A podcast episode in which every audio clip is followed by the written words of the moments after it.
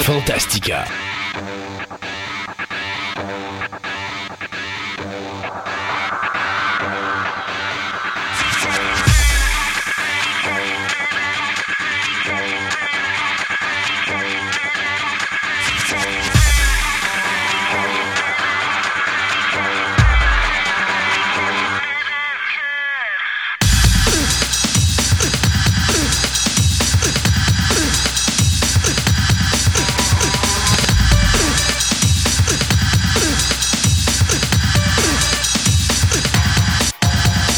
Mesdames et messieurs, bienvenue à cette autre édition de Fantastica. Mon nom est Christophe Lassens et euh, Sébastien, où es-tu rendu présentement avec ton écran euh, Internet? Euh, serais-tu sur Tatooine? Non, je, suis sur Mars. Tu es sur Mars? OK, tu as, ben pris une, une, image de Terraforming Mars, je suppose? Non, non, ça vient de Babylon 5, mais c'est pas grave, là. C'est une base sur Mars. Bon, et lui qui me dit souvent que je suis une vieillerie, revenir à un vieux show des années 90. à un moment donné, on va faire un spécial là-dessus. On va t'attacher dans le fond du placard, puis je vais le faire avec ta blonde. Hey boy, ouais, ça va être beau. Catherine, derrière un micro, ça l'a tout pris pour que j'aille une entrevue avec elle à l'époque du vieux Fantastica, euh, dans le temps qu'on était à 6137. Alors, si tu penses que tu vas faire une émission complète avec elle, oublie ça, mon ami. je ne la ferai pas avec elle, mais elle va t'attacher dans le fond du, placard. Hey boy, on verra bien, on verra bien. Hey, euh, aujourd'hui, on va parler de modélisme. Euh, avec Marc Sanson. Donc, euh, on va parler de l'impression 3D. On a déjà parlé avec toi là-dessus. D'ailleurs, on avait fait deux chroniques là-dessus sur les imprimantes 3D. Là, on va parler de l'utilité des imprimantes 3D pour le monde du modélisme. Il y a beaucoup de choses super intéressantes. Ben du côté de François, eh bien, François va être avec nous aujourd'hui pour nous parler. Ben, c'est la conclusion de sa chronique Le ciel nous tombe sur la tête. Rien à voir avec Astérix et Obélix, mais c'est plutôt à voir avec tous ces objets qui peuvent s'écraser sur notre marboulette à n'importe quel moment rendu que je te dirais que présentement, ça ferait peut-être du bien. Là. Ça calmerait peut-être les ardeurs au niveau international. Ça serait vraiment un petit, peu de, quelques coups sur la marboulette, ça pourrait faire du bien. Oui, exactement. Et euh, finalement, en fin d'émission, on va aller euh, retrouver euh, Bertrand Hébert, qui lui va nous parler des différents types de matchs de lutte, les différents de types de combats qui existent dans la lutte professionnelle. Donc, on va vous parler de tout plein d'affaires super amusantes et pour certains même de leur création, d'où ça vient l'idée de ces matchs-là et tout, et tout, et tout. Donc, une chronique super intéressante. Euh, bien sûr, là-dessus, on va avoir nos nouvelles de la semaine. On va avoir également toutes les euh, annonces que Sébastien nous a trouvées et qu'il a mis ou osé mettre sur ce qui existe encore, c'est-à-dire un Twitter. Je ne sais pas si un jour ça va arrêter, mais pour le moment, ça a l'air assez calmé. Là. Ça s'est calmé un peu, mais bon, on verra bien. On verra bien. Et puis, entre-temps, bien comme début d'émission, je pense que euh, tout le monde va savoir où est-ce qu'on va s'en aller parce que euh, James Gunn a finalement fait la grosse annonce du nouveau DCU, le DC Universe ou DC Cinematographic Universe. Euh, donc, les nouveaux directeurs euh, généraux des studios DC, euh, soit Peter Safran, qui est un producteur britannique âgé de 57 ans, qui a commencé sa carrière chez Walt Disney avec le film Rocketman, puis après ça, qui s'est spécialisé, toujours en production, bien sûr, parce qu'il n'a jamais fait de réalisation, mais au niveau production, il s'est spécialisé dans les petites comédies niaiseuses que j'appelle, Meet the Spartans, qui était une comédie satirique de des 300. il y avait Disaster Movie, qui était une satire de tous les films catastrophes qui avaient été faits. Et il y avait Vampire Suck, euh, qui était également un film qui, qui, faisait la satire de tous les drames de vampires ou les films de vampires qui avaient existé à Hollywood. Mais par exemple, là où il est intéressant, c'est que là, il s'est placé à un moment donné, M. Safran, et là, il nous a donné la trilogie des Conjuring, la trilogie des Annabelle, la duologie des euh, films de The mais il a été également au niveau de l'univers de DC Comics extrêmement important dans la production de films comme Aquaman 1 et 2, qui s'en vient bien sûr très bientôt, dit Suicide Squad, qui a fait avec James Gunn, et bien sûr les deux films de la euh, duologie Shazam, qui sont également excellents. Et il est également producteur exécutif sur le prochain Blue Beetle, qui s'en vient dans le courant de la présente année. Se joint à lui, bien sûr, le réalisateur tant connu James Gunn, qui a 56 ans. Et ce qui m'amuse avec James Gunn, c'est qu'au niveau réalisation, il n'a pas fait tant d'affaires que ça. Il a fait sa carrière en 2006. il a commencé sa carrière au cinéma en 2006 avec Slither. Mais après ça, là, il a fait les trois Guardians of the Galaxy. Il a mhm. fait 10 Suicide Squad. Mais pour le reste, sa réalisation, c'est quelque chose qu'on voit en arrière-scène, mais qui n'a pas été euh, mis euh, sur l'écran. C'est-à-dire que il a réalisé toutes les séquences caméo de Stanley dans Doctor Strange ou Spider-Man Homecoming.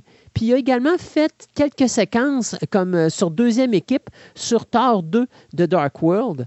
Et il était également producteur exécutif sur les deux plus gros films de Marvel Entertainment, soit Avengers Infinity War et Avengers Endgame. Donc, tu vois vraiment là, que le gars, il a quand même mis sa touche sur des affaires extrêmement importantes.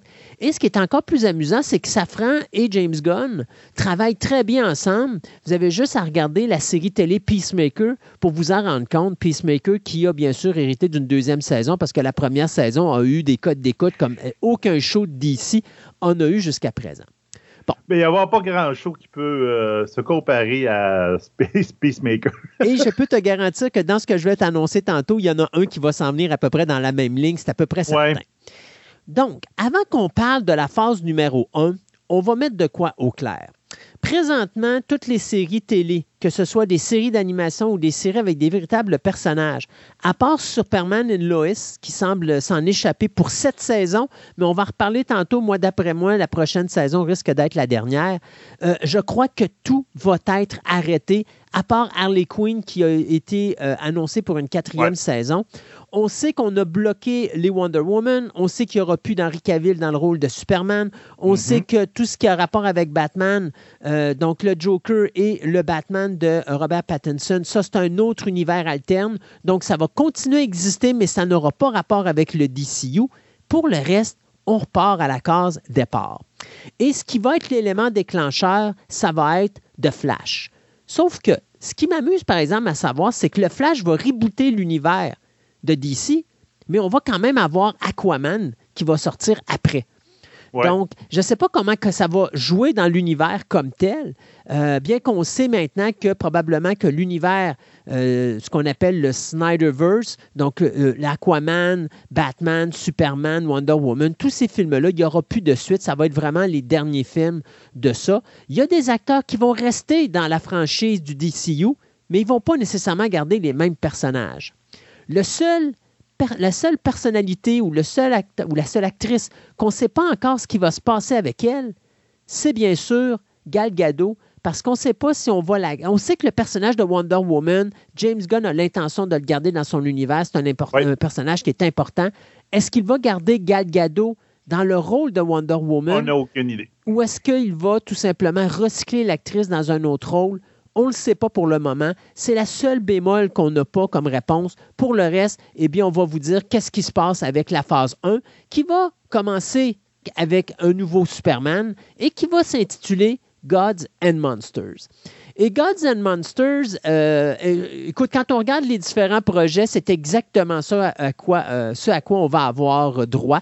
Euh, il y a une chose qui est extrêmement importante que James Gunn a annoncé que je trouve vraiment incroyable, c'est que James Gunn a mis un univers qui va non seulement se baser sur les films, mais va également se baser sur les séries télé et les séries d'animation. Et ce qu'il nous a dit, c'est que tous les acteurs qui vont être choisis, que ce soit pour les films ou les séries d'animation, vont continuellement interpréter leurs personnages, que ce soit dans un, un ou un autre médium. Donc, que ce soit la télévision, au cinéma ou dans les projets d'animation, que ce soit des films d'animation ou des séries d'animation, les acteurs qui vont être derrière leur personnage, et croyez-moi, ils vont être tous quasiment recyclés pour être beaucoup plus jeunes, c'est normal, euh, ce sont des gens qui vont réutiliser leur personnage continuellement. On parle d'une phase qui va euh, avoir lieu sur une période d'à peu près 10 ans. Donc, ça, c'est ce qu'on veut faire avec l'univers. D'où la raison pourquoi on a recyclé des acteurs comme Henri Cavill, où Cavill avait la quarantaine, puis on a dit, écoute, dans 10 ans, tu vas en avoir 50. Superman avec des cheveux blancs, ça n'a pas de sens. Donc, on a besoin d'un Superman plus jeune. Dans le cas de Gal Gadot, Gal Gadot, si je ne me trompe pas, elle est dans la trentaine. Donc, elle est encore apte à interpréter le personnage de Wonder Woman. Et je trouve que ce serait logique que ce soit la plus âgée du groupe, puisque c'est... Euh, elle a 37 ans. Oui, elle a 37 ans. Euh, donc, tu sais, c'est pas une déesse, mais soyons honnêtes, elle est quasiment immortelle. Donc, de savoir qu'elle serait plus vieille que Bruce Wayne ou que même Clark Kent, j'aurais pas de misère avec ça du tout, du tout, puisqu'elle a toujours été d'une certaine manière la doyenne de la Trinity. Alors, ça ne m'inquiéterait pas de voir Gal Gadot qui resterait là pour encore à peu près une dizaine d'années. Euh, j'aurais pas de trouble avec ça. Donc, le film de Flash, qui va mettre en vedette Ezra Miller, va être diffusé le 16 juin 2023. Bien sûr, comme je vous ai dit, tout ce qui est là pour les autres, Aquaman qui va sortir pour la période des fêtes, ça va se passer dans le même univers que le Snyderverse, sauf qu'on ne sait pas si ça va être touché par le Flash. Ce que l'on sait, c'est que toutes les apparitions des personnages qui devaient être là, c'est-à-dire Henry Cavill, Gal Gadot et Jason Momoa, qui devaient prendre les personnages du Superman, Wonder Woman et du Aquaman dans le film de Flash, ça n'aura plus lieu les scènes ont été retirées. Donc ça, ça veut dire que ces personnages-là, techniquement, n'existeraient plus après le Flash. Mais, encore là, le, film de, Aquaman va venir après. Donc, je ne sais pas comment que ça va jouer, cette Aquaman doit peut-être se passer avant. Moi, j'ai l'impression que c'est la seule raison. Hein. Peut-être. On va voir ça. Euh, donc, cet univers-là, la phase 1, God and Monster, va débuter avec un nouveau Superman qui va s'appeler Superman Legacy qui va sortir en salle le 11 juillet 2025. Donc, qu'est-ce que ça veut dire? Ça, ça veut dire qu'on n'aura peut-être pratiquement rien pendant deux ans. Pratiquement, pas vraiment. Parce que dans les projets, il y a des choses qu'on va garder. Notamment, euh, on va garder The Suicide Squad. Donc, tout ce qu'on a eu de, l'aventure de Suicide Squad va rester là. Ce qui veut dire que Margot Robbie devrait techniquement rester avec le rôle de euh, Harley Quinn. Euh, on sait également que l'actrice Viola Davis, qui interprète le rôle de Amanda Waller, va demeurer Amanda Waller, puisqu'on garde l'univers du Peacemaker. Donc, il y aura une série télé avec de vrais acteurs, donc bien sûr l'actrice Viola Davis, qui va se passer sur le personnage d'Amanda Waller? Ça va s'intituler bien sûr Waller. Et on n'a pas de nombre d'épisodes, mais ce qu'on sait, c'est que ça va se passer entre la première et la deuxième saison de Peacemaker. Et la deuxième saison de Peacemaker, présentement, est retardée à cause que cette série-là va se situer entre la saison 1 et la saison 2. Donc, on va les diffuser dans l'ordre chronologique. Euh, ce qu'on sait, c'est que c'est les scénaristes Crystal Henry qui a travaillé sur la série télé Watchmen et Jeremy Carver qui a travaillé sur Doom Patrol qui vont s'occuper de l'écriture de cette série-là. Je te dirais qu'en bonne partie, cette série-là est là pour patcher le trou, justement, comme tu disais, avec avant la saison 2 de Peacemaker, parce que James Gunn n'a pas le temps présentement de d'écrire la saison 2.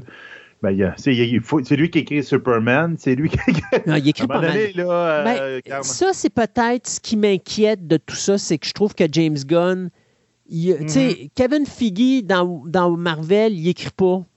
Il supervise, mais il écrit pas. Je pense qu'à un moment donné, ça risque d'être redondant si euh, notre ami euh, James Gunn écrit tout. Mais en tout cas, on va voir. Euh, dans les séries d'animation, il y a une série d'animation qui est super le fun, que pas beaucoup de monde qui connaissent, qui s'appelle Creature Commandos. Donc, c'est basé Creature Commandos sur une bande dessinée de DC Comics et ça met en vedette le leader de la Suicide Squad, soit le personnage de Rick Flag. Sauf que Rick Flag, dans ce regroupement-là, lui, ben, qu'est-ce qu'il y a dans son équipe? Ben, il y a le monstre de Frankenstein, il y a un loup-garou, il y a un vampire et il y a un zombie. Il y a même une gorgogne. Donc, quelle équipe incroyable que le Creature Commandos. Euh, c'est écrit, bien sûr, par James Gunn. On parle de sept épisodes d'animation qui vont être faits pour cette série-là pour la première saison. Euh, et ça devrait, bien sûr, il faut comprendre que tout, tout, tout ce qu'on vous annonce là, ça a tout un rapport avec un, big bad qui va, nous être annoncé à la fin de la première phase et qui va lancer la deuxième phase. Pensez un petit peu Marvel, là, puis vous allez comprendre comprendre que là, on va faire de la mise en place dans la première phase, mais quand on va arriver dans la deuxième, ça va commencer à brasser un petit peu plus. Euh, toujours pour la télévision, il y a quelque chose qui s'en vient qui est vraiment le fun. Pour ceux qui pensaient qu'on allait avoir une série télé sur les, euh, sur les Green Lanterns, bien, je vous dirais que l'ancien projet des Green Lanterns qui avait un rapport avec Superman et Lois, présentement semble être annulé. Euh, il n'y a pas d'autres nouvelles là-dessus. On n'a pas dit si c'était cancellé ou si ça continue, mais au moment où on se parle, moi, je pense que ça va être annulé. Et on va se retrouver avec une nouvelle série télé qui va s'appeler Lanterns. Pourquoi Lanterns au pluriel? Non, on n'ira pas voir l'univers des euh, Green Lanterns. On va tout simplement se concentrer sur deux Green Lanterns, soit le personnage de Al Jordan et le personnage de John Stewart, qui vont devoir faire équipe ensemble pour justement euh, comme enquêter sur un événement qui s'est passé et tout ce qui va se passer dans cette série-là on n'a pas le nombre d'épisodes, mais tout ce qui va se passer dans cette série-là est extrêmement important parce que c'est ce qui va mettre les bases pour l'intrigue générale de la phase 1 au niveau de la franchise. Euh, au niveau maintenant du euh, toujours de la, dans la série télé, euh, il y en a une qui est vraiment intéressante. Ça va s'appeler Paradise Lost. Donc, Paradise Lost, c'est quoi? Bien, ça va se passer sur l'île de Thermis Syrah. Ça, c'est l'île des Amazones. et ça va se passer avant la naissance de Diana. Donc, on n'aura pas Wonder Woman dans cette série-là, mais on va savoir comment que l'île est devenue ce qu'elle est devenue. Et ça va être une genre de série dans la veine euh, des Game of Thrones. Donc, ça, ça veut dire hyper violent puis beaucoup de sexe. Euh, ben, je suis pas sûr. ben, en euh, mais ce qu'on dit, par exemple, c'est que ça aussi, c'est il y a beaucoup de points de base qui vont être importants pour la phase 1 parce que ça va bien sûr mettre sur place toute la euh, raison pourquoi Diana et Wonder Woman vont être comme elle va être dans le nouvel univers du DCU. On s'en va maintenant au cinéma. Et au cinéma, euh, ben, c'est pas vrai. On revient en arrière, excusez-moi, j'avais oublié qu'il restait une dernière série télé. Et c'est celle-là que je vous disais qui va probablement ressembler à Peacemaker. C'est Booster Gold. Booster Gold qui. Tu sais, ce qui me faisait rire quand je, voyais la présentation de James Gunn, c'était comme dire OK, les gens qui connaissent DC sont contents, mais les gens qui connaissent rien de DC, là, c'est tout, tout, du no-name présentement, c'est tout du underground. Donc, Booster Gold, c'est un loser qui vient du futur, puis que euh, lui, il a la facilité de pouvoir jouer dans le temps, puis il prétend que c'est un super-héros. Donc, c'est vraiment un imposteur, mais qui est rigolo, un peu à la Peacemaker, c'est-à-dire c'est le genre de gars que ça, va être un show de, de, loser de A à Z avec beaucoup d'humour. Je pense Ceux que... qui ont écouté Smallville, il y avait un ou... En tout cas, le personnage a apparu dans Smallville vers la fin de la série. Effectivement. Donc, Booster Gold s'en vient également à la télévision. On ne sait pas encore là le nombre d'épisodes qu'il va y avoir dans la ah. série. Bon, là, on va vraiment au cinéma. Et au cinéma, bon, ça commence bien sûr, comme je disais, avec ce Superman Legacy. Donc, c'est écrit par James Gunn. On va voir un jeune Superman, mais ce n'est pas une histoire d'origine. Donc, Superman va déjà être sur Terre. Euh, il va arriver mal au Daily Planet, donc il va devenir un reporter, il va connaître Lois Lane. Ça va être ça va être ça l'environnement. C'est ça. Ça va être ses débuts peut-être à, euh, à Metropolis. Metropolis, Mais on ne verra pas nécessairement la destruction de Krypton encore et tout le patatlan. Comme disait James Gunn, vous la connaissez toute, cette histoire-là. On n'a pas besoin de vous la ramener d'en face. Fait que ça, c'est en juillet 2025. Là, il y a, je vous dirais, trois autres films qui sont annoncés. Ce qu'on vous annonce présentement, ce n'est pas toute la phase 1, c'est ce que James Gunn a annoncé pour la phase 1, mais il y a encore plein d'autres choses qui ne sont pas terminés puis qui vont être annoncés dans les prochaines semaines et les, prochaines, les prochains mois. Donc, à l'époque, il y avait du côté de Wildstorm une série de comics qui s'appelait Stormwatch. Stormwatch était écrit par Warren Ellis et Brian Hilk, mais ce n'était pas quelque chose qui se vendait beaucoup chez Wildstorm, mais Wildstorm voulait garder euh, Warren Ellis avec eux autres, et ils ont permis à Ellis de prendre ses personnages de Stormwatch et de créer une autre série de comics qui, elle, a été un petit peu plus populaire, et elle a été mise dans l'univers de DC Comics. On parle ici de The Authority. Donc, The Authority, euh, c'est un groupe de super-héros qui vont protéger la Terre, et ce, à n'importe quel prix et par n'importe quel moyen. Ça vous fait penser à quoi? Moi, ça me fait penser à Watchmen Meet the Suicide Squad. Donc, bien hâte de voir, mais encore là, c'est du no-name. Ça me fait penser un petit peu à The Eternal du côté de Marvel. Donc, c'est-à-dire que monsieur et madame tout le monde ne connaissent pas ça. Est-ce que ça va être populaire? On verra. Mais The Authority, c'est quelque chose qui est extrêmement important pour la phase 1. On parle de Batman. On ne l'a pas oublié. Oui, le Batman de Robert Peter Pattinson n'a pas rapport dans le DCU. Oui, il va continuer, mais là, on va faire on va faire la rencontre du Batman de l'univers du DCU, le Bruce Wayne qu'on va connaître dans les prochaines années, et on va se servir du film The Brave and the Bold, et on va amener bien sûr Damian Wayne, donc le fils véridique de Bruce Wayne. Donc la question, moi, que j'ai avec ce Batman-là, est-ce que ça va être interprété par Michael Keaton? Parce qu'on sait que dans Flashpoint ou dans le Flash, Michael Keaton se retrouve dans la réalité du DCU, ou est-ce qu'on va mhm. amener un nouveau Bruce Wayne qui va être un petit peu plus âgé, mais plus jeune que Michael Keaton, qui va permettre justement l'arrivée de Damien, parce que Damien est adolescent là-dedans. Je te dirais, il y a 13-14 ans à peu près. là. Euh, donc, j'ai bien hâte de voir comment ça va être, mais le film va s'intituler The Brave and the Bold. Donc, c'est bien sûr basé sur le comic du même nom. Alors, eh alors, ça, c'est quelque chose qui s'en vient également au cinéma du côté du DCU. On n'oublie pas Supergirl, qui va s'intituler Supergirl Woman of Tomorrow, qui va également sortir au cinéma. Une Supergirl vraiment différente de ce qu'on a vu jusqu'à présent. Donc, euh, quelque plus chose. Dark, plus dark, exactement. Euh, et euh, bien sûr, on va bien sûr voir comment que Kara va avoir de la difficulté à s'adapter à son environnement terrestre. Donc, Supergirl Woman of Tomorrow, ça s'en vient également au cinéma. Et pour finir, et ça, ça a été le moment où j'ai fait un large sourire, une nouvelle version de Swamp Thing s'en vient au cinéma. Mais là où mon sourire a vraiment fendu jusqu'au haut de mes oreilles et non pas jusqu'au bas de mes oreilles, c'est quand j'ai entendu dire que James Mangold, le gars qui avait fait Logan puis qui va nous donner le prochain Indiana Jones, va être derrière ce film-là. Ça, c'est un too much pour moi parce que si Mangold nous sort un Swamp Thing à la Logan, ça va être tout simplement délirant. Donc, c'est ça la euh, phase 1 de DC Comics ou du DCU faite par James Gunn et euh, Peter euh, Safran. Donc, ce sont les débuts. Il y a d'autres choses qui s'en viennent. Est-ce que je vois ça d'un œil positif? Oui, euh, il y a des choses qui me font peur. Comme je disais tantôt, le fait que Gunn écrit beaucoup de choses, ça m'inquiète. Sauf que Gunn a bien spécifié pendant son meeting avec les fans qu'il allait beaucoup travailler avec des artistes de l'univers de DC Comics. Les créateurs des comics vont être impliqués sur les réalisations des films et il va beaucoup aller avec la réalisation des acteurs, c'est-à-dire il va amener son talent sur la place et non pas suivre une ligne directrice comme ça semblait être à l'époque avec euh, Zack Snyder, c'est-à-dire qu'on essayait de garder l'ambiance Zack Snyder à chaque fois qu'on faisait un film de DC, ce qui a amené à un moment donné à une perte de, de contrôle sur l'univers.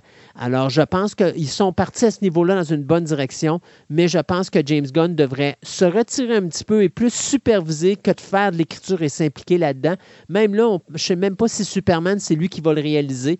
Euh, non, c'est pas sûr, ça. Ça, c'est pas sûr encore, mais il y, a des, rumeurs qui disent qu'ils veulent le faire. Donc, j'ai hâte de voir. C'est possible qu'il fasse le premier, parce qu'en fin de compte, à part les deux shows de télévision, ben, celui animé et celui de télévision avec des live action, c'est le film qui va partir l'univers. Donc, peut-être qu'il veut le réaliser pour donner le ton. Ton, exactement. C'est pour donner, il dit, garde, voici ce que je veux faire à partir de là, le go.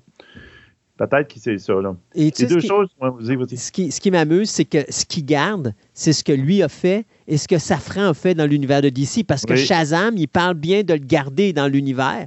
Euh, Mais il dit que c'est il n'est pas vraiment. En tout cas, j'ai l'impression qu'il va lui donner un statut peut-être comme Batman. Euh, Mais il a dit qu'il faisait, à cause de comment qu'il est, il faisait partie de l'univers du DCU. Ça, ça a bien été spécifié.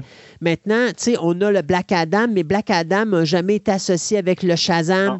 Donc, encore là, on peut se débarrasser de Black Adam parce qu'on sait que Black Adam est jeté au vidange. Mais on peut garder le Shazam. Et là, ce qu'il va voir, ce que, moi, je pense que ça va être le succès au box-office du deuxième. Si le deuxième marche au box-office, on va le garder. S'il n'est pas bon au niveau du box-office, on va s'en débarrasser. Mais euh, j'ai hâte de voir. J'ai hâte de voir. Moi, en tout cas, ça m'intrigue et puis j'adore les projets qui sont sur la table. il y a juste peut-être The Authority et euh, ben, surtout The Authority qui me fait peur là-dedans. Oui, puis c'est comme, euh, tu, tu rentres The Watchmen dans l'univers des DC, ça fait bizarre. En tout cas, je ne sais pas, là, je, l'aurais peut-être probablement été super intéressant, puis pas, je dis, ah, je vais aller voir ça si ça avait été un film à part. Là, tu dis, tu mets ça avec le reste, tu dis, je sais pas comment ça va fitter. Là. Regarde, j'ai hâte de voir. Là, peut-être que ça va être. Euh, ils vont trouver un beau moyen puis faire la main. Les deux choses que je pourrais rajouter là-dessus, c'est pour les fans de euh, M. Snyder. Euh, les deux se sont rencontrés. Oui. Et les deux se sont jasés. Et Snyder est totalement d'accord avec ce que Gums fait. Donc, regarde, arrêtez de dire on veut le Snyderverse, on arrête de scraper de Mais regarde, ils se sont entendus, puis regarde. Il y a beaucoup, il y, a, des. Snyder, il dit j'ai bien d'autres choses à faire. Oui. Puis, tout le monde disait Ouais, mais pourquoi euh, on veut que Netflix achète le Snyderverse, on veut que Netflix. Netflix n'est pas intéressé.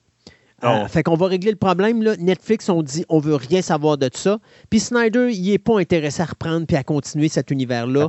Il a donné, c'est terminé. Maintenant, on saute à autre chose. C'est ça, exactement. C'est ça. Puis la deuxième chose, c'est que Guns a dit très, très clairement que The Flash était un super bon film. Il l'a vu, puis un de ses films préférés. Ben, écoute, soyons tellement hâte de voir ce film-là, là, mais Hey, moi, il y a les vibes de ce film-là me, font peur depuis le début, là, mais il a tellement été retravaillé, retravaillé et retravaillé. soyons honnêtes que la raison pourquoi ils ont gardé le flash, ils ont fait deux prévisionnements. Et les deux prévisionnements ont ramassé des notes de 97% et plus. Ben, c'est ça. Ça a l'air, ça a l'air d'être très bien fait. C'est ça. Donc, c'est étonnant, là, mais garde, tant mieux avec les déboires avec l'acteur, les déboires avec euh, les re-shootings puis tout ils vont peut-être être capables de faire quelque chose de bon. En tout cas, même Gunn, il met en avant-plan, il dit non, non, garde, dit c'est un bon film. Il dit Je crois en ce film-là, puis c'est là-dessus qu'on va baser tout notre rebooting. oui, ben, puis moi, je continue à dire qu'ils ont filmé des séquences qu'on n'est pas au courant encore, ah que personne n'est au courant, incluant l'acteur euh, Ezra Miller, qui ne doit pas savoir s'il va rester ou pas. Euh, moi, je pense qu'on est en train de garder de quoi à la fin, puis la ah. fin du film. En tout cas, je l'espère, mais je pense que Gunn a la clé. Moi, je le dis depuis le début. La clé du reboot de l'univers de DC, c'est le Flash quand le flash va revenir dans le présent, c'est là qu'il faut qu'il se passe de quoi. Et tu n'as pas besoin de l'acteur. Non, de ramener l'acteur pour faire le changement. Tu peux faire de quoi, puis ramener un nouveau flash ou faire de quoi qui va changer la ligne temporelle. C'est sûr que c'est ce qui va se passer. Euh, maintenant, reste ouais, mais Mon idée, Ezra, il est brûlé. Là. Ça a DC, là, regarde, euh, il n'y a personne qui va vouloir. Il est... Puis là, tu m'en dis qu'il a flushé tous les acteurs qui ont rapport avec euh, dans, le, dans la Justice League ça serait bizarre qu'il garde celui qui était le moins populaire de toute la gang. Ben, oui et non, parce qu'il faut que tu comprennes que quand Ezra, euh, avec le Flash, quand il revient dans la ligne temporelle, là, parce que s'il change la ligne temporelle, il est encore le Flash pareil.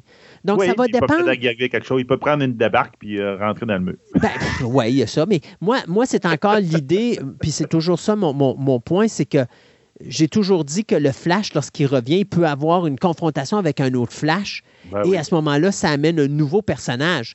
Euh, et ça peut amener justement une conclusion où est-ce que le monde va faire Wow, qu'est-ce qui vient de se passer? Mais mhm. ça amène justement le reboot de l'univers. Donc, euh, ça, ça va être le point qu'il faudra voir. Il faudra attendre de voir la sortie du Flash euh, parce que c'est vraiment ce qui va nous montrer les débuts du nouvel univers de DC. mais présentement. Juin, je me rappelle bien, non? Oui, exactement, le 16 juin. Donc, mais j'ai confiance. J'ai confiance en James Gunn, j'ai confiance en Peter Safran, donc euh, je m'attends à ce qu'on ait quand même un beau produit qui va être mis en salle. On s'arrête le temps de quelques nouvelles et après ça, on revient avec le reste de notre émission avant de vous donner nos nouvelles express et ce que Sébastien a eu le courage de mettre sur le Twitter. Tout ça en fin d'émission?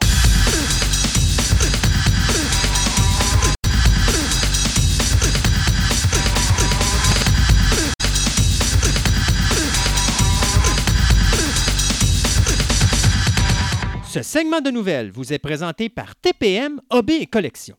Vous êtes à la recherche de cartes de sport, de timbres, de monnaies, de cartes magiques, de figurines, de comic books, voire même des cartes Pokémon. Voici l'endroit idéal pour nourrir toutes vos passions. TPM Hobby et Collection, maintenant réunis à un seul endroit à Québec, soit au centre commercial de Fleur de Lys, 550 boulevard Wilfrid Amel, Québec, ou allez visiter leur site web à boutique-tpm.com.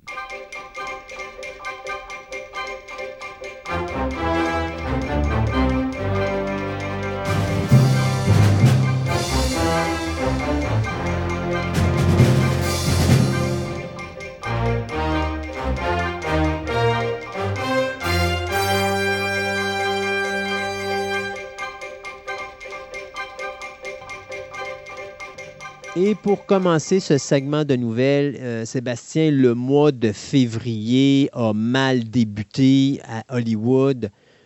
Quelles deux semaines horribles qu'on vient de passer. Euh, il y en a tellement, j'en ai que j'ai même pas nommé, mais qui sont pas des ben, un décès est toujours important, mais je veux dire, ce pas des gens qui ont été très importants dans le, dans le domaine cinématographique, donc j'en parlerai pas. Mais je vais vous parler des plus importants. On va commencer par le décès de Lisa Loring. Lisa Loring, qui est la première Wednesday Adams à la télévision. C'est triste au moment où la série télé Wednesday de Tim Burton a un succès incroyable. Eh bien, Madame Lisa Loring est décédée euh, tout récemment à l'âge de 64 ans euh, d'une crise cardiaque qui a été causée par, euh, bien sûr, bon, c'était une, grande fumeuse, mais elle avait également des problèmes de haute pression. Donc, euh, lorsqu'elle est décédée, eh bien, ses deux filles étaient présentes à ses côtés. Madame Loring a débuté à la télévision en ben, juste un peu avant les Adams Family dans les années 60, mais c'est bien sûr ce rôle-là, le rôle de Wednesday, qui va la rendre très populaire à travers le monde entier. Et ce qui est encore drôle, c'est qu'une fois qu'elle a fini la série, parce que ça a quand même été juste deux saisons, des Adams Family, euh, elle va embarquer dans une autre série en 1966 qui va s'appeler The Fruits of Southampton. C'est une série qui va durer juste une saison. Et devine qui était l'acteur qui faisait son père? Tu vois nul autre que John Astin, celui qui était son père dans la série des Adams Family, puisque c'était lui qui faisait euh, Gomez Adam. D'ailleurs, pour la série des années 60, le dernier acteur qui est encore en vie actuellement, c'est l'acteur John Astin qui est dans les 90 ans. Donc, euh, Papa Gomez est encore là, mais tous les autres sont malheureusement partis. Euh, du côté de Loring, bien, elle s'est éclipsée euh, du cinéma pendant des années. Elle est revenue pour le téléfilm de la famille Adams qui avait été fait pour l'Halloween 77, avant de la revoir dans des séries télé comme euh, Fantasy Island dans les années 70 et surtout le soap opéra As the World Turn, où est-ce qu'elle va jouer dans sept épisodes entre 1980 et 1983. Elle va revenir au cinéma dans le milieu des années 2000, où est-ce qu'elle va jouer dans deux films d'horreur, soit euh, Way Down in Chinatown et Doctor Spine. Mais finalement, euh, c'est surtout du côté des conventions que euh, Mme Loring va être extrêmement euh, importante puisqu'elle va permettre aux gens d'aller voir Wednesday durant ces conventions-là. Elle était très active à ce niveau-là. Elle a été mariée quatre fois dans sa vie et bien sûr, elle a eu deux filles et plusieurs petits-enfants qui étaient présents lors de son décès.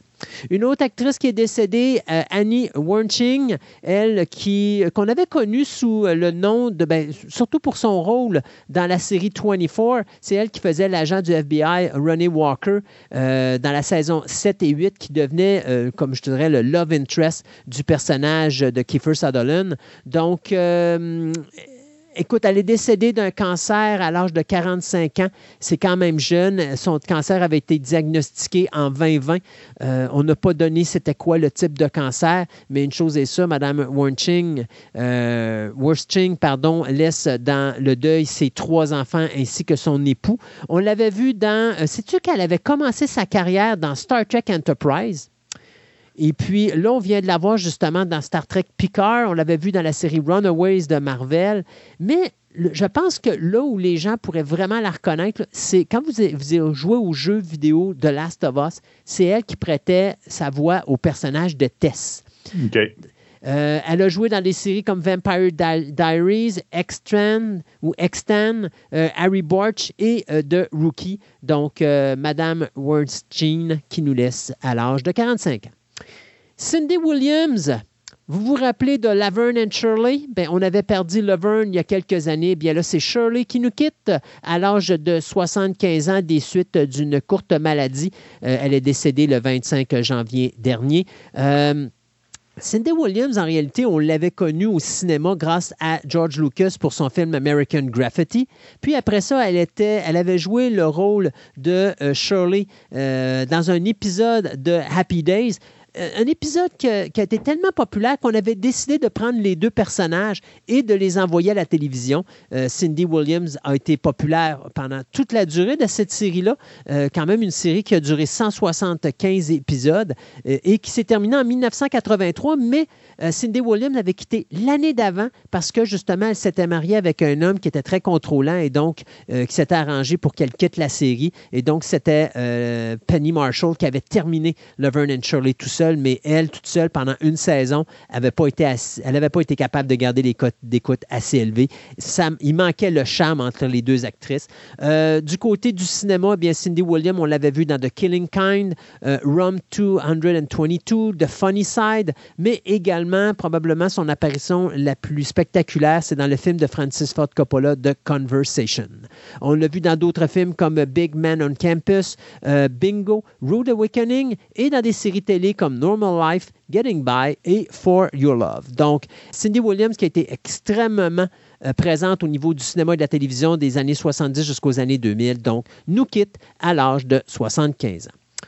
Vous êtes des amateurs de Police Academy? Eh bien, malheureusement, euh, Chief Hurst n'est plus des nôtres. L'acteur canadien George R. Robertson est décédé le 29 janvier dernier à l'âge de 89 ans.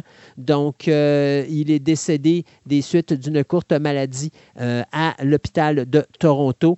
Euh, il laisse dans le deuil sa femme et ses deux filles. Donc, on l'a vu dans six des sept film de la saga Police Academy. Euh, il était parti après Police Academy 6. Il, n'avait pas, euh, il ne faisait pas partie de l'équipe qui avait fait Police Academy Mission à Moscou en 94. Mais il va revenir dans le dernier épisode de la saison 1 et la seule saison de la série Police Academy à la télévision. Euh, par la suite, on l'a vu dans des films non crédités, que ce soit dans Rosemary's Baby en 68 ou qu'on l'ait vu dans Airport en 70 ou encore dans des rôles plus importants comme JFK en 91 ou encore The Pentagon Papers ou The Reagans. Il a même été dans la mini-série de ABC The Path of 9-11 et on l'a vu dans des films importants comme Murder at 1600, U-Turn, uh, Marooned, uh, Deceived, The Boy Next Door, Power Play, euh, on l'a vu dans National Lampoon's Senior Trip et Murder by Phone. Donc, M.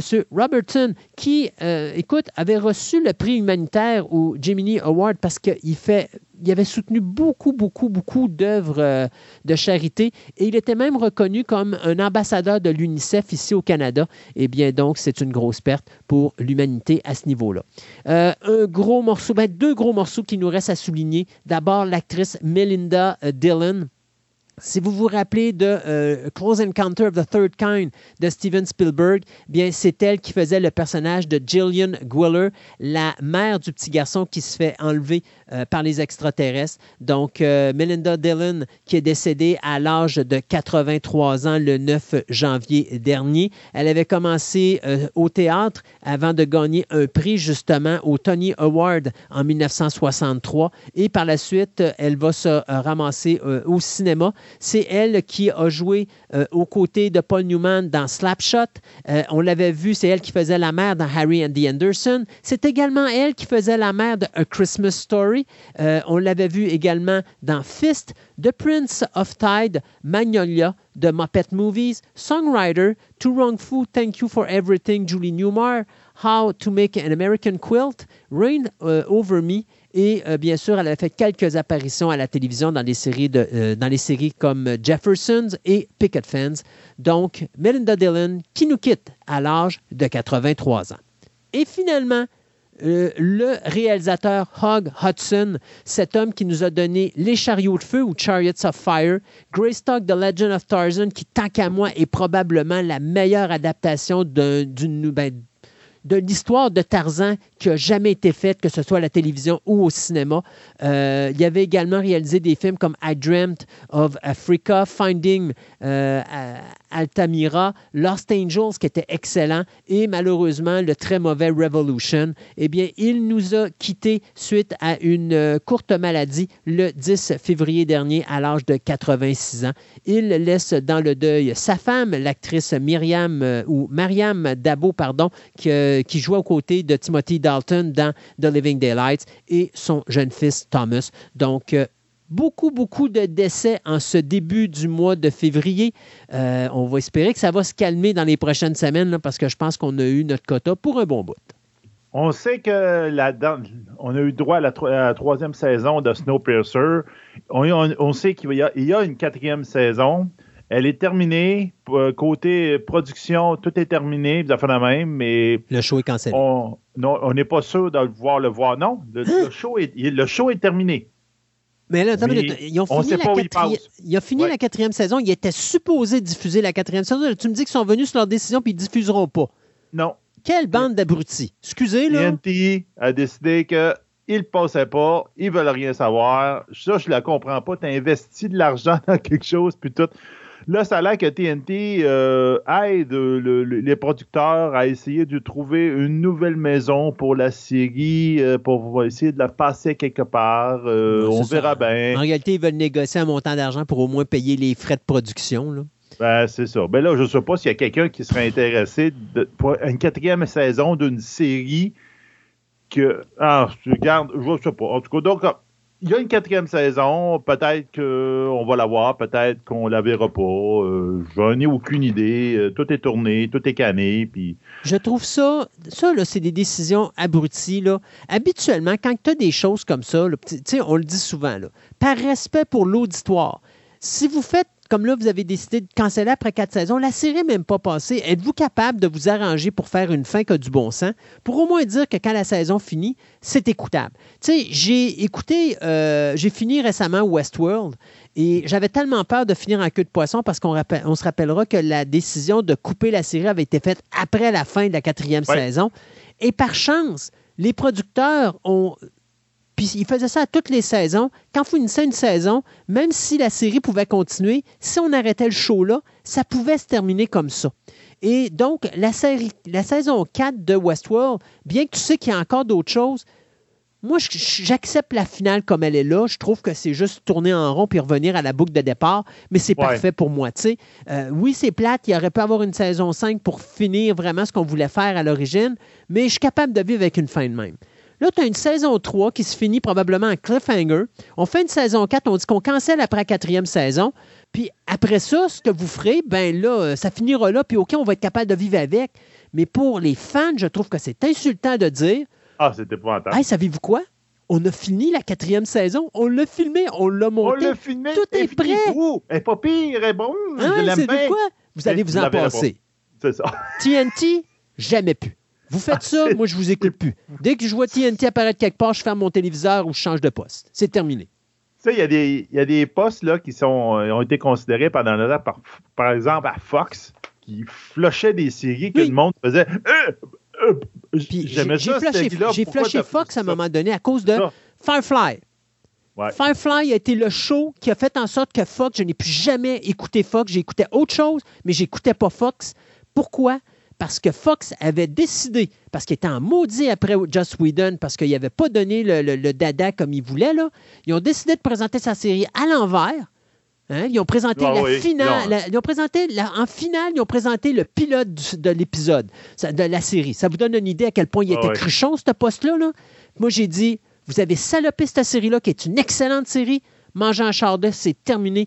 Puis jamais je vais écouter de quoi de Fox, de Fox TV ça a été terminé. J'ai jamais écouté une, série télé sur Fox après ça. Puis TNT vient de se faire, mettre une belle étiquette dans le dos. Ah. C'est comme, hé, ah non, non, regarde. Ils peuvent se réchapper s'ils réussissent à vendre le show à quelqu'un d'autre qui va diffuser la série, mais sinon, qui mange un char. C'est ça, mais il va falloir qu'ils vendent la série au complet, puis ils se gardent. Ah, je ne sais pas comment ça va marcher, ça va finir. J'espère qu'au moins, on va être capable de voir la quatrième saison pour clore la série.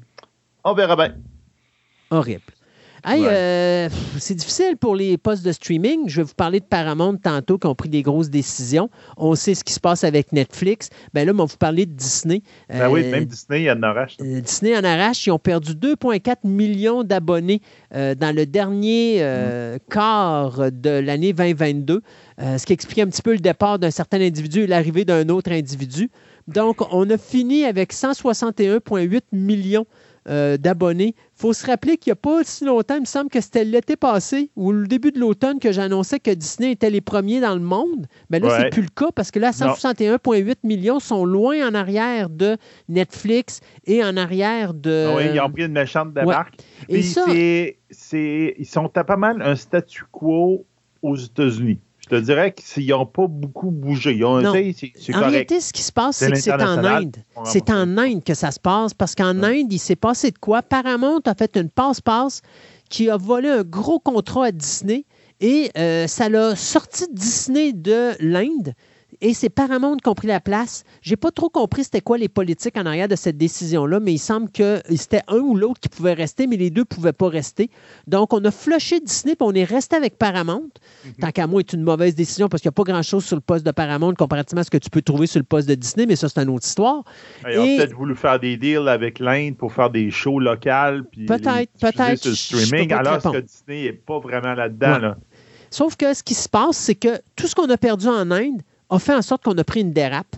Et au niveau de ben, ça, c'est au niveau de l'international. Et au niveau des États-Unis, ben, on a perdu 2,4 millions d'abonnés. Donc, présentement, on est à 46,6 millions d'abonnés aux States. On a 48 millions d'abonnés additionnels du côté de Hulu et un 24,9 millions d'abonnés de plus pour ESPN. D'ailleurs, il y avait des rumeurs qu'on voulait vendre du côté de Disney, ESPN.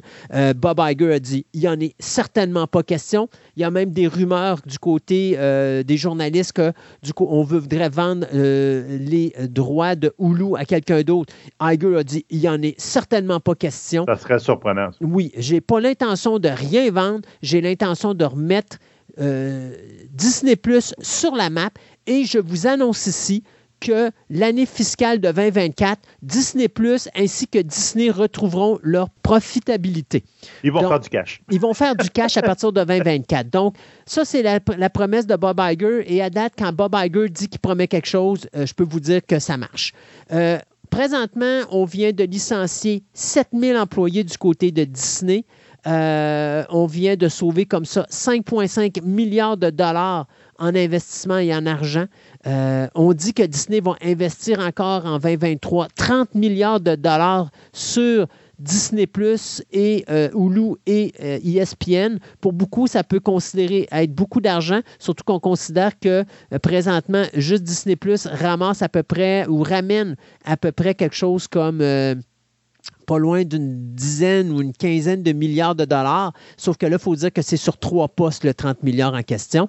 Et Iger nous a fait une annonce incroyable. Il y a trois franchises qui vont reprendre du côté de Disney.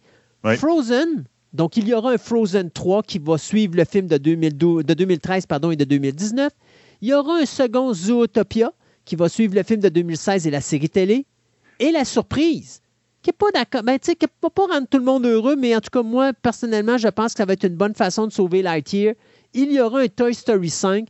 Tim Allen est déjà confirmé. On essaie de signer Tom Hanks pour reprendre le, personnage de Woody. Donc, on voit que du côté de Iger, on est très agressif et Iger vient d'annoncer qu'on avait l'intention de créer un- une expérience avatar au euh, Disney World de Anaheim en Floride. Donc ça aussi, ça va ramener des sous. On dit que présentement, les parcs d'attractions ramènent 23,5 milliards de dollars à Disney. Donc, on voit qu'on est quand même revenu avec ça. Donc, c'est quand même quelque chose de bien. La compagnie est quand même très bien au niveau lucratif, mais on est en perte avec tous les problèmes qu'on a eus. Restera à voir si M. Iger sera capable de remettre ça sur la bonne voie.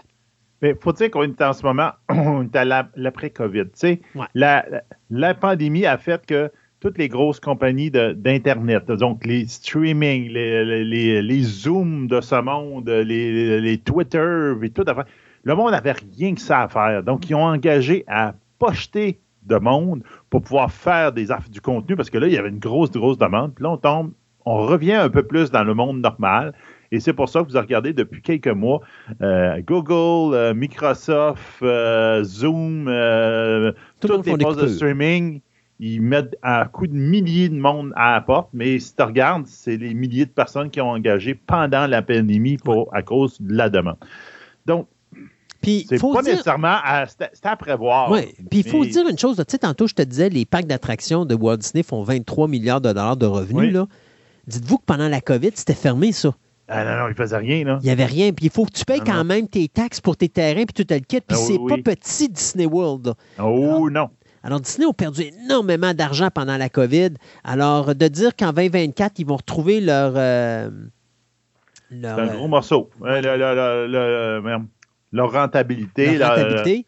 C'est un gros contrat. C'est très important. Donc, euh, tu sais, moi, j'ai confiance en Iger. Puis de toute façon, Iger nous l'a prouvé. C'est un gars d'affaires. Euh, ce gars-là, il prend quelque chose qui, tu, dis ça n'a pas de sens, puis il va, il va le faire vivre. Et je pense qu'il va être encore à la hauteur de la situation. Donc, c'est bien reparti pour Disney, puis 2024 risque d'être une bonne année. Puis il faut se dire aussi qu'Avatar a beaucoup aidé parce qu'Avatar a quand même, il n'a pas fini de ben ramasser de l'argent. Il fait beaucoup d'argent présentement, donc ça aussi, ça aide à remplir les coffres.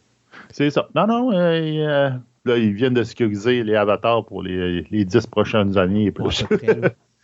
ah, OK. Euh, Regarde, ça fait deux fois que j'en parlais, puis tout et tout. Donc, je viens de vous donner où est-ce que c'est rendu, l'histoire de la chicane entre euh, Dungeon and Dragon, en fin de compte, et euh, euh, Wizard of the Coast. Et de l'autre bord, ben, tout le reste de l'univers. ben, en fin de compte, c'est la compagnie qui est en arrière, comme je disais, de Pathfinder, qui s'appelle Paizo.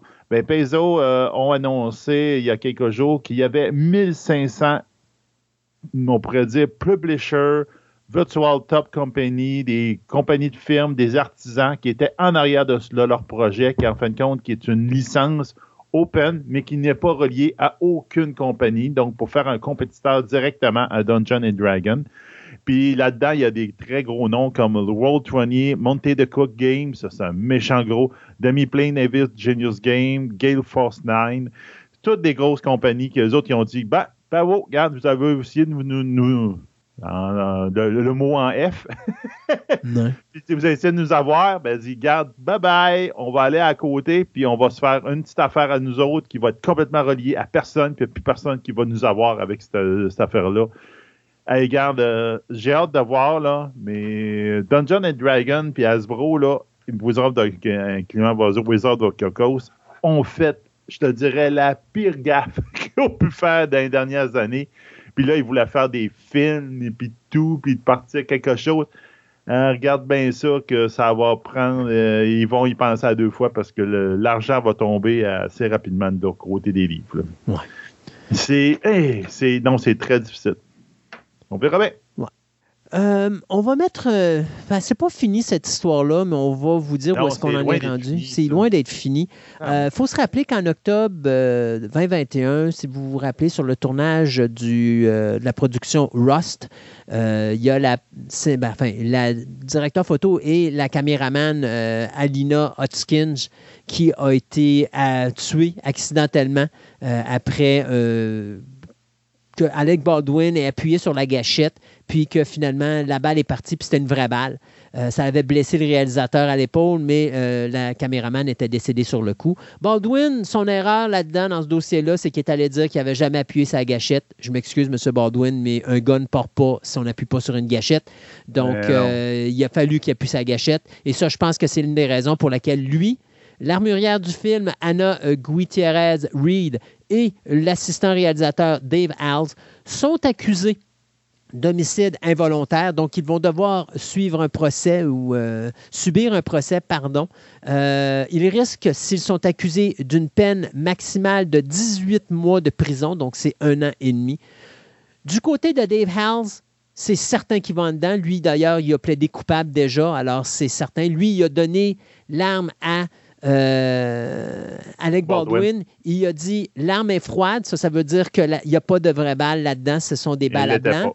Euh, mais il n'avait pas vérifié là-dedans. Et également, Anna Gutierrez Reed, elle, eh bien, elle n'a pas rien dit pour le moment, mais elle, sa job, c'était s'assurer que les armes étaient correctes. Elle n'a pas vérifié l'arme. Et supposément qu'il y a eu un break à un moment donné dans la journée. Il y a des gens qui sont partis avec l'arme en question. Ils ont fait de la pratique de tir à un endroit. Ils ont mis des vraies balles dedans. Et après ça, ils ont ramené le gun, mais ils ont laissé les balles à l'intérieur. Euh, Gutierrez Reed n'a pas checké son arme, donc elle n'a pas enlevé les vraies balles. Et pour remplacer ça par des fausses balles. Et donc, quand que Dave Halls a repris le gun, lui, il s'est dit, bon, c'est sa job. Fait que moi, le gun est fini, mais il voulait aller vite. Il n'a pas checké. Il a donné ça à Alec Baldwin. Baldwin est le gars qui peut s'en sortir là-dedans. Mais ben là où Baldwin a un problème, hmm. et c'est son erreur, il n'aurait jamais dû dire qu'il n'avait pas appuyé sa gâchette. Parce qu'en en disant qu'il n'a pas appuyé sa gâchette, d'un côté, là, c'est comme il a menti à la police. Et ça, ça va lui revenir dans le béco. Et je pense que c'est ça qui va faire en sorte qu'il va être accusé, euh, puis qu'il va, il va faire du temps dedans ou qu'il va avoir une forte amende. Mais une chose est certaine, c'est pas terminé pour Alec Baldwin qui doit en faire encore des cauchemars.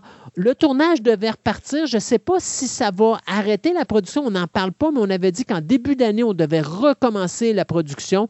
Le réalisateur était là, les acteurs, tout le monde était revenu. Il y a beaucoup également de plaintes au niveau de poursuites personnelles qui ont été engagées contre la production, l'équipe de production ben de, euh, du film Rust. Ça, ça inclut encore là Alec Baldwin pour des traumatismes et tout ça. Alors, euh, bien, c'est pas fini pour Alec Baldwin, cette situation-là.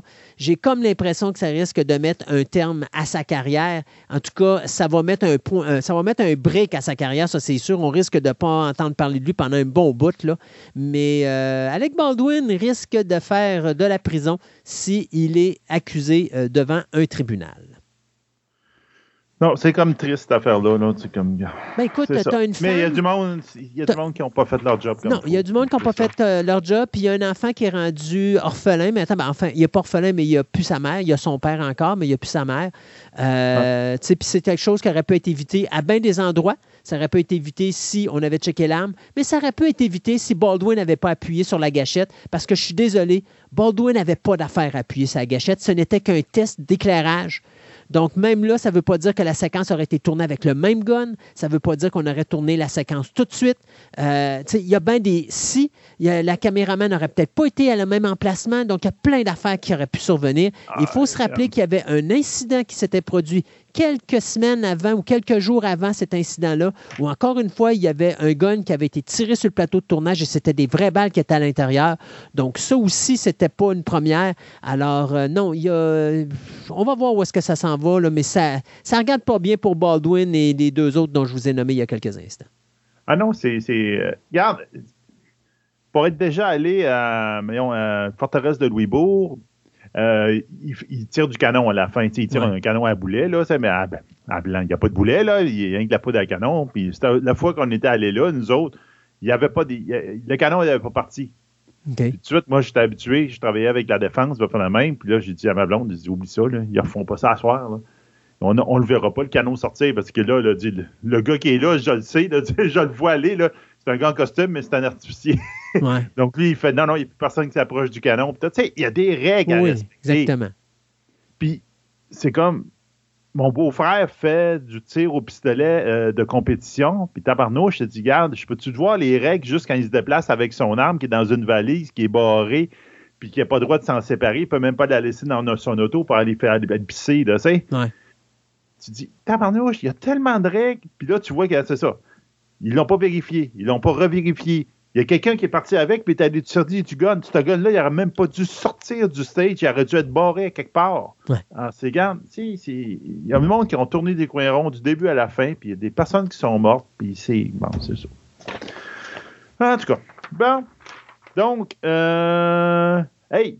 Oui. Spider-Man. Oui. On va continuer à avoir des Spider-Man. Ben, ben, on s'entend que Marvel n'a pas la main sur Spider-Man. Et c'est ben, Sony. Euh, Sony. Puis Sony est tellement content que Spider-Man fait partie du, Spider, de, du MCU, vous avez la main, que ça leur fait une méchante de belle pub, puis ils arrivent à faire des beaux films avec ça. Et donc là, euh, on avait vu un personnage dans le Into the Spider-Verse. euh, qui était le Spider-Man noir. Donc, en fin de- fin de compte, le Spider-Man noir et blanc, on peut dire qu'on voyait qu'il venait d'un New York de- des années 30 à peu près. Ben, c'est pas Peter était- Parker. Non, c'est pas Peter. Parker. C'était joué par la voix de Nicolas Cage, Ouais. qui faisait la voix dans le dessin animé.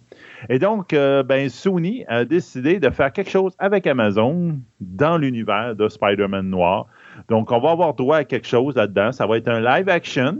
C'est une série télé, finalement. Oui, c'est la série deuxième télé. série parce qu'il y avait, euh, il y avait la série Silk, Euh, Spider Silk, Society qu'on avait parlé déjà. C'est ça. Puis ça, ça se rajoute à ça. là. Donc, il va y avoir un- une, une série avec des vrais acteurs à- sur Amazon, qui ça va, va être euh, Oren Oziel, qui va être le showrunner et writer de cette série-là. On l'a connu dans Mortal Kombat et euh, 22 Jump Street.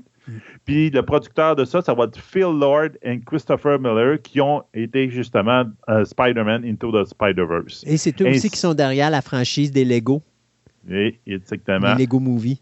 Puis en plus, il va y avoir aussi Amy Pascal qui va être aussi dans les producteurs, que elle, c'est Spider-Man No Way Home qui est impliqué là-dedans. Ouais. Donc, il va y avoir beaucoup, beaucoup de monde dans l'univers de Spider-Man qui vont, vont être impliqués là-dedans. Ça risque d'être intéressant. J'espère qu'ils vont le tourner en noir et blanc. Moi, je vais voir un film euh, comme le, le, le Ben, il- euh, Wolf by Night. Ouais. Il y a ça, ou encore, ils pourraient le faire un peu comme ils ont fait avec, euh, mon Dieu, c'était quoi? C'était. C'est pas le Shadow, mais euh, le film avait été fait par Ah. Frank Miller. euh, Euh, ouais. Spirit. ouais. C'était Spirit. Spirit. Ouais, Spirit, ouais. faire noir et blanc, mais mettre un peu de couleur à travers, ça pourrait C'est être. comme un peu peinturé au, au crayon. Ouais, main. exactement. Ça, ça peut ça être un look donnerait intéressant. ouais, puis ça donnerait un style BD. Euh, ça, c'est le genre de produit que je verrais bien aller avec ça, surtout à la télévision.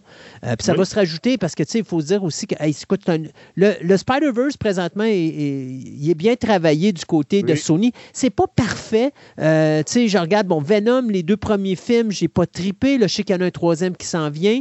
Il y a aussi le film... Le premier film, je l'avais trouvé correct. Le deuxième, il, eh, eh, il m'avait Ouais, pas accroché vraiment. Je sais pas, c'est la tu sais, on est habitué du côté de Marvel à avoir une certaine réalisation. Celle-là, je trouve Ouais. que c'est bizarre. Euh, Il y avait, bon, tu sais, t'as Craven aussi qui s'en vient, t'as Madame Web qui s'en vient, mais il avait Oui. fait, euh, mon Dieu, c'était quoi l'affaire du vampire? euh, Euh, voyons, un peu, comment il s'appelait? En tout cas, il était vraiment pas bon, Mor- là. Mor- Mordicus, pas Mordicus. Mor- Mor- Mordius. Mordius. Bon, il y avait Mordius aussi, mais Mordius, tu vois, j'avais pas été épaté. Ah non, Euh, c'était- c'était ordinaire. Ouais, c'est ça. Fait cas, on, on- on- regarde, on va voir ce qui va se passer avec ça, mais euh, euh, je Là, en pense plus, qu'il ils veulent ramener plein des anciens Spider-Man, ils veulent les remettre dans. de faire des films à part. Ouais. Comme... Mais quand même, tu vois, déjà avec c'est cette équipe-là, l'équipe qui est là présentement, c'est une bonne équipe. Fait que j'ai confiance Oui. dans ce produit-là. Je Oui, que ça euh, exactement. Ils vont faire sûrement des bons produits puis Ouais. tout, mais j'ai peur qu'ils fassent un peu le problème de DCU. S'ils font un peu partout, là, puis Ouais. l'ancien DCU, puis là, c'est comme tu fais. Et euh, je suis pas sûr que ça va donner un beau produit fini pour tout le monde. Donc, on verra bien. Oui, exactement. Euh, moi, je vais finir avec euh, deux, ben, trois news très rapides. Euh, D'abord, euh, vous dire que Vin Diesel euh, vient de s'associer avec le réalisateur David Twohy pour nous donner un autre film de la saga Riddick. Donc, après Pitch Black qui avait été fait en 2000, ben là, euh, M. Twohy va euh, réaliser et écrire le scénario de ce film-là qui va mettre en vedette, bien sûr, euh, Vin Diesel qui va lui produire. Alors, Vin Diesel, il faut qu'il se trouve de quoi, bien sûr, hein, pour remplacer Fast and Furious qui va mourir. Ben oui. Fait que Riddick va pouvoir continuer. Alors, ce sera le quatrième film de la franchise. Et là, bien, Riddick va retourner sur sa planète d'origine. Donc, ça, ça s'en vient sous peu. Euh, on a au niveau de la télévision Spartacus, parce que Stars vient d'annoncer qu'on va faire une continuité à Spartacus. Faut se rappeler que ça, Spartacus, c'est quelque chose de spécial. Euh, la première série originale en 2010 qui avait été produite par Sam Raimi était excellente, sauf que le problème, l'acteur Andy Whitfield est décédé à la fin de la première saison. Quand on a fait la deuxième saison, on l'a remplacé, puis on a mis l'acteur euh, Liam McIntyre euh, qui est allé là. Les codes d'écoute ont descendu. On a fait un prequel par la suite. On a fait une, euh, ben, on a fait un prequel, pardon, par la suite. Et là, ben, on va faire comme une suite qui va se passer après la deuxième saison, donc après la défaite de Spartacus et euh, de sa révolution. Donc, euh, c'est Stars qui va produire ça. C'est Steven S. De Knight qui va être de retour euh, en tant que showrunner et producteur exécutif. On ne sait pas si les comédiens de la série deuxième saison et la série originale vont être de retour, mais Spartacus, lui, va l'être. Et finalement, eh bien, l'acteur Anthony Hopkins, qui ne semble pas vouloir arrêter, lui, malgré qu'il est près du 90 ans, eh bien, va être de retour à la télévision après avoir été joué dans les deux premières saisons de Westworld. Mais là, on va le voir dans une série qui va s'intituler Those About to Die, qui est une série sur des gladiateurs qui va être réalisée, ben, en tout cas, ça va être développé par le réalisateur Roland Emmerich. Ça, c'est peut-être ce qui me fait peur un petit peu, pour la plateforme Peacock. Donc, Peacock, c'est Universal Studios. Euh, donc, euh, Hopkins, qu'on avait vu dans euh, Silence of the Lamb, puis qu'on avait vu aussi dans le film euh, Magic, bien, euh, va faire partie de la distribution. C'est le seul qui a été nommé pour la série Those About to Die. Those About to Die, c'est basé sur un livre qui a été écrit par l'auteur Daniel P. Mannix, qui a été publié en 1958 et qui servait d'une certaine façon d'inspiration au film de Gladiator de Ridley Scott. Donc, le tournage devrait débuter prochainement en Italie et on garde le reste de la distribution très secret. On s'arrête le temps de chronique et on vous revient en fin d'émission avec euh, d'autres nouvelles express et tout ce que Sébastien a encore eu le courage de mettre sur notre Twitter.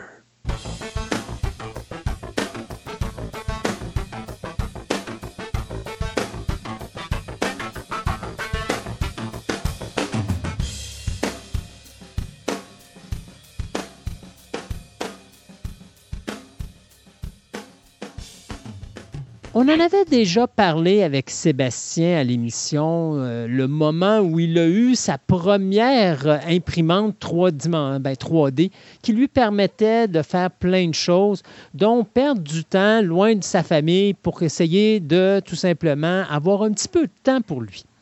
Mais là, Marc a décidé aussi de nous en parler parce que lui va aller plus en détail sur les pour, les contre, les bons et les pas bons côtés de l'impression 3D. Euh, et peut-être, qui sait, on va peut-être toucher un peu au modélisme à travers de ça. Bonjour, M. Marc. Bonjour.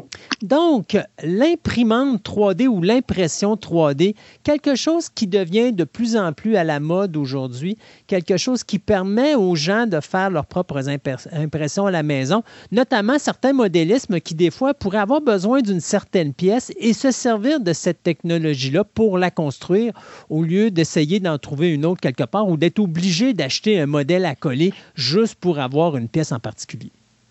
Oui, comme tu dis, le modélisme, euh, l'impression 3D, ben, c'est peut-être l'avenir du modélisme. Hmm. Euh, peut-être que dans le futur, ben, on n'aura plus à acheter des kits en magasin. On va peut-être juste se procurer le fichier, l'imprimer soi-même à la maison, puis ensuite les assembler. Est-ce que ça va coûter moins cher de le faire à la maison que d'acheter un modèle dans un euh, non, si tu comptes le coût d'achat de la machine et de tout. Euh, peut-être à la longue, ça en fait beaucoup, mais non, je pense pas. Présentement, la qualité, la finesse des détails n'est pas encore au rendez-vous selon moi, selon certaines pièces. Donc, c'est sûr que si tu veux une impression qui va être très parfaite, ben, plus la machine va te coûter cher. Donc, non, je pense pas que donc, à, court terme, pas vraiment. À long terme, il faudra voir. C'est ça. Euh, J'en regardais à un moment donné sur un site web, je voyais des photos d'un monsieur qui. Euh, il y avait c'est un maniaque de train électrique. Et euh, il a, dans son salon, il s'est fait son train électrique et il s'est servi de meubles pour comme faire des tunnels, des choses comme ça. Et il s'est servi de son imprimante 3D pour faire des embouchures de tunnels. Euh, fait qu'à un moment donné, genre, son, train va passer sous, mettons, une étagère. Puis, tu sais, bon, en dessous d'une étagère, sur le côté, tu vas avoir un trou. Fait que lui, il a camouflé ce trou-là avec une surface qui s'est faite. Puis, il a vraiment fait comme si c'était autour de la roche avec de la pierre et de la brique qui permettait à son train de rentrer dans un tunnel. Et il avait tout fait ça avec une imprimante 3D. Puis c'est vraiment génial parce qu'il a transformé son salon en un gigantesque emplacement pour son train électrique. Mais il a fait des affaires super intéressantes, super géniales. C'est un travail qui a dû prendre beaucoup de temps parce que je pense qu'on n'est pas encore rendu à ce temps où est-ce que de faire de l'impression 3D à la maison, ça prend juste genre 15 minutes. On parle de plusieurs heures. Oui, c'est tout dépendant. Il y a, comme je vais pas en parler, il y a présentement deux types de modèles de, de, de modèles d'imprimantes 3D.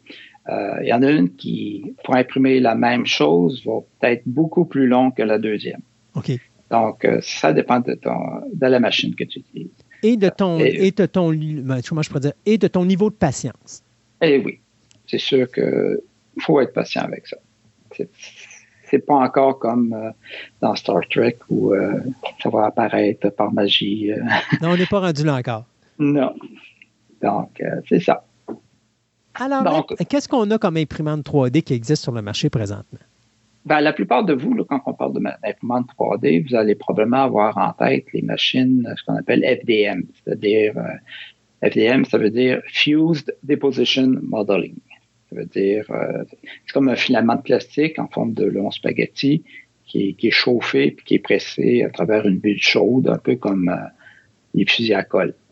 C'est extrudé sur la plaque de construction, puis euh, la machine construit le modèle couche par couche. Dès qu'une couche est terminée, dès qu'un étage est terminé, la buse monte un, petit peu et elle va déposer du matériel fondu sur la deuxième couche selon le modèle, les instructions que tu auras données à ton modèle, à ta machine. C'est ton, tes instructions, ben, c'est ton modèle 3D. Euh, donc, ton modèle est construit tranche après tranche jusqu'à ce qu'il soit terminé. Il part du bas et monte vers le haut. C'est la résolution, la finesse des couches qui va définir et qui va contrôler un peu le temps d'impression aussi. Donc, plus tu mets ça fin, plus des petites couches minces, ben là, plus c'est long à, imprimer ton modèle, comme tu parlais. Donc, il faut être patient. Puis, ça demande beaucoup de stabilité aussi. Hein?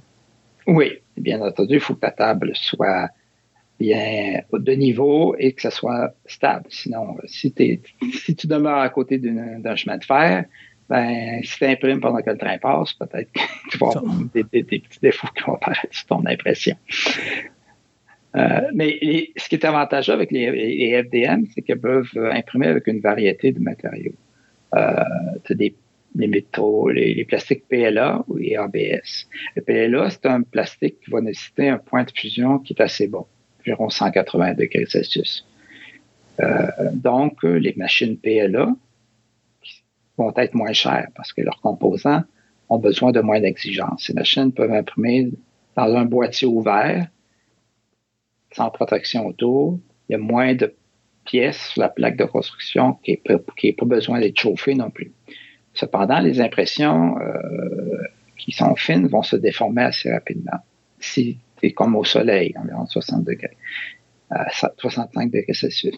L'ABS, en revanche, c'est plus délicat. La température est plus élevée, c'est 230 degrés Celsius environ. il faut que ça soit construit sur une plaque qui est chauffée et qu'il faut que la machine soit fermée pour maintenir la température constante. Donc ça, ça, augmente le coût de ta machine. Euh, puis le, ce matériau-là, l'ABS, c'est aussi un matériel qui est plus facile à poncer et à coller. Euh, le ABS puis le PLA, c'est à peu près le même prix. C'est environ 20 dollars US pour un kilogramme.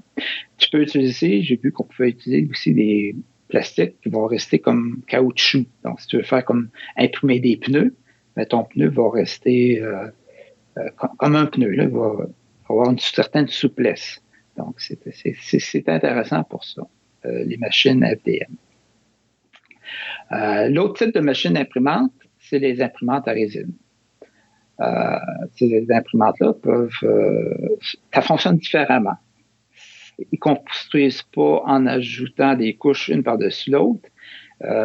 c'est quand tu vois ça pour la première fois, tu penses que c'est de la magie, mais tu vois le, modèle qui sort d'un bac de résine qui monte vers le haut, c'est comme par magie. la fonction, ça fonctionne, c'est qu'au bas de ton bassin de résine, tu as un écran LCD qui va utiliser de la lumière UV. Et la résine, quand tu envoies de la lumière UV, la lumière durcit. Donc, ta plaque, quand, tu commences ton impression, ta plaque est au bas. la première couche, l'image de la première couche est envoyée sur l'écran. La résine durcit. Euh, la plaque monte un petit peu. La deuxième couche, une autre image pour faire la deuxième couche est envoyée à l'écran. La résine va durcir et comme ça, couche par couche, tu vois la pièce sortir de la résine comme, comme par magie. C'est vraiment le fun de voir ça. Je ne sais pas si tu as déjà vu ça en vidéo. J'ai jamais eu. C'est Sébastien, honnêtement, qui m'a donné, nous en avait parlé parce que lui, son épouse, il en avait acheté une pour les fêtes de Noël, puis ça fait deux ans, à peu près de ça, deux, trois ans.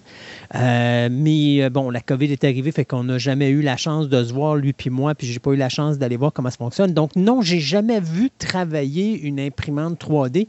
Ce que je sais, c'est c'est très long, ça demande beaucoup de patience, euh, ça prend beaucoup de précision, puis en même temps, il faut que tu sois dans un endroit aéré parce que veux, veux pas, tu travailles avec des objets qui peuvent, euh, euh, qui peuvent être nocifs pour la santé.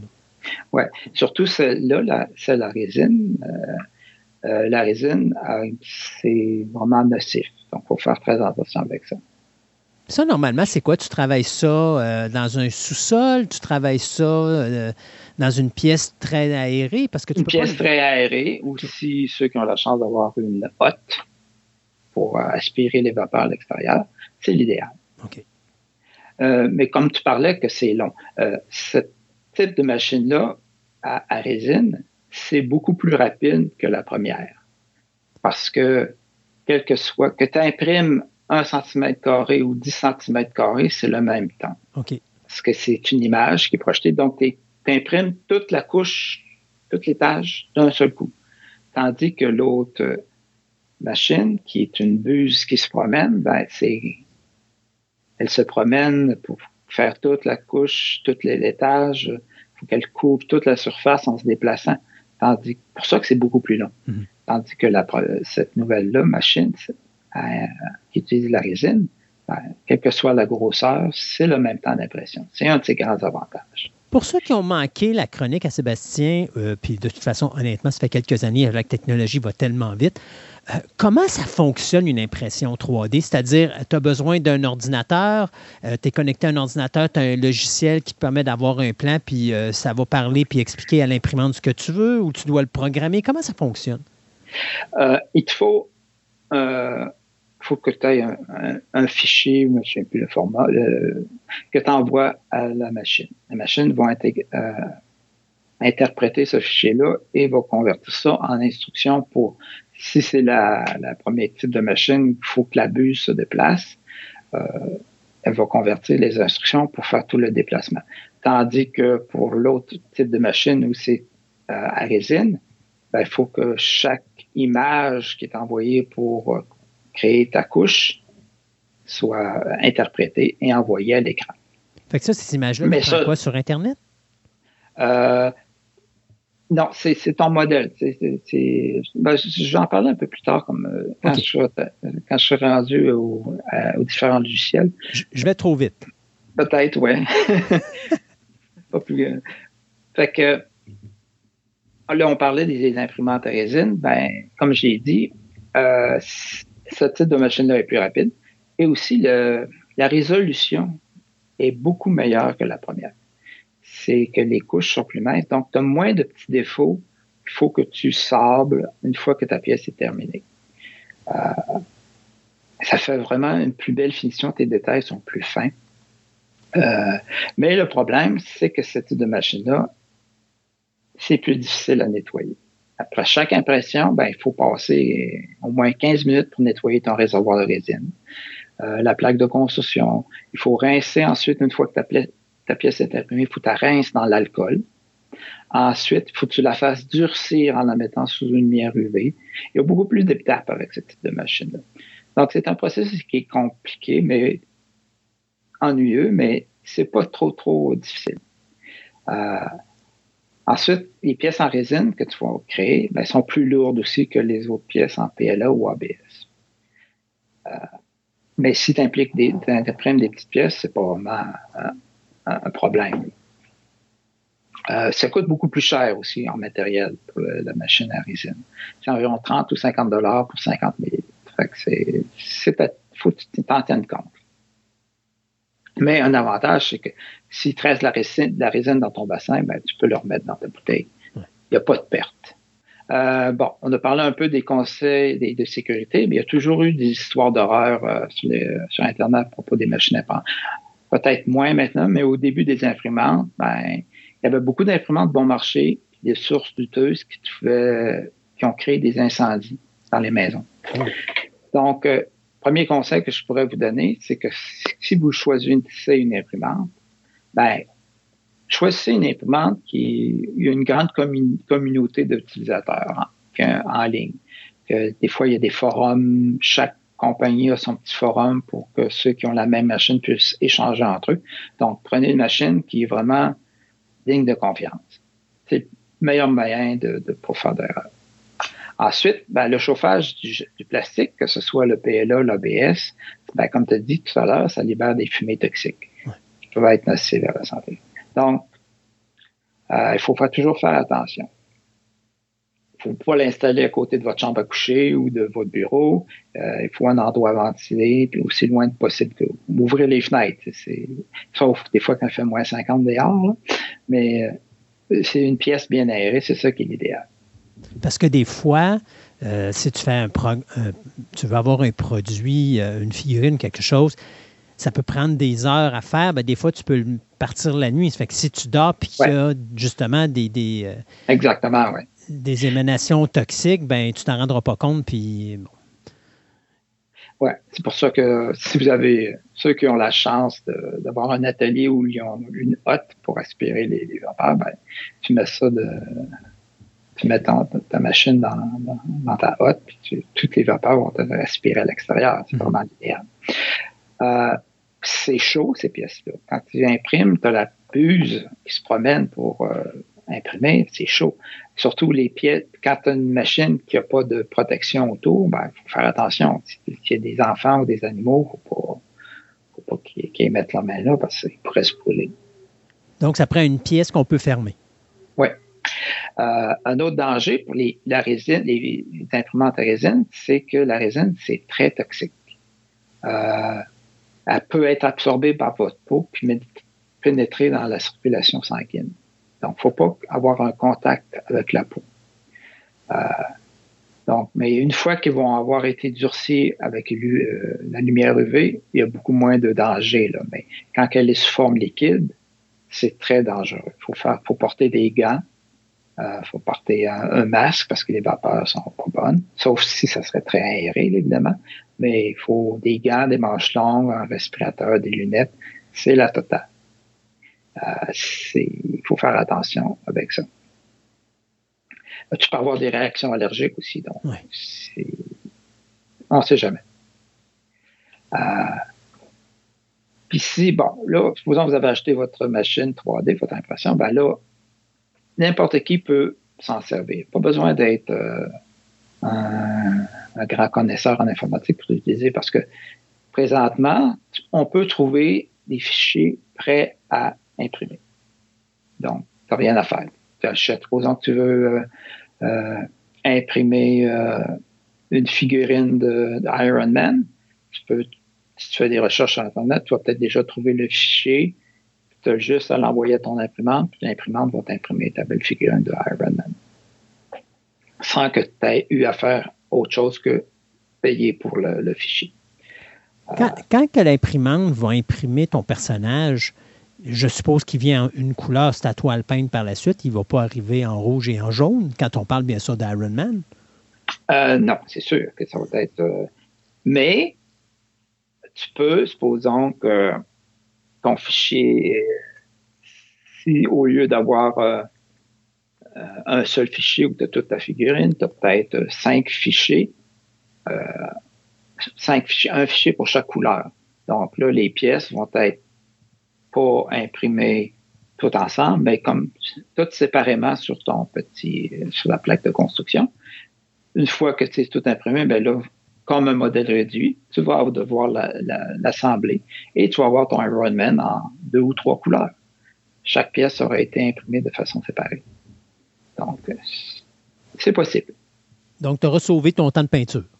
Oui, mais là, il faut t'acheter euh, différents types de, plastique en rouleau, euh, qui sera peut-être pas les bonnes couleurs. Donc, je pense pas que ça vaille la peine parce que tu n'as pas toutes les couleurs disponibles en, plastique. Tu peux mm. avoir certaines couleurs de base, mais c'est la peinture, c'est toujours ça qu'il faut que tu fasses. De toute façon, tu as toujours une finition à faire sur ta pièce. Parce que les pièces euh, ont toujours euh, c'est comme construit en étage. Donc, tu vois toujours comme un petit escalier sur le bord des pièces.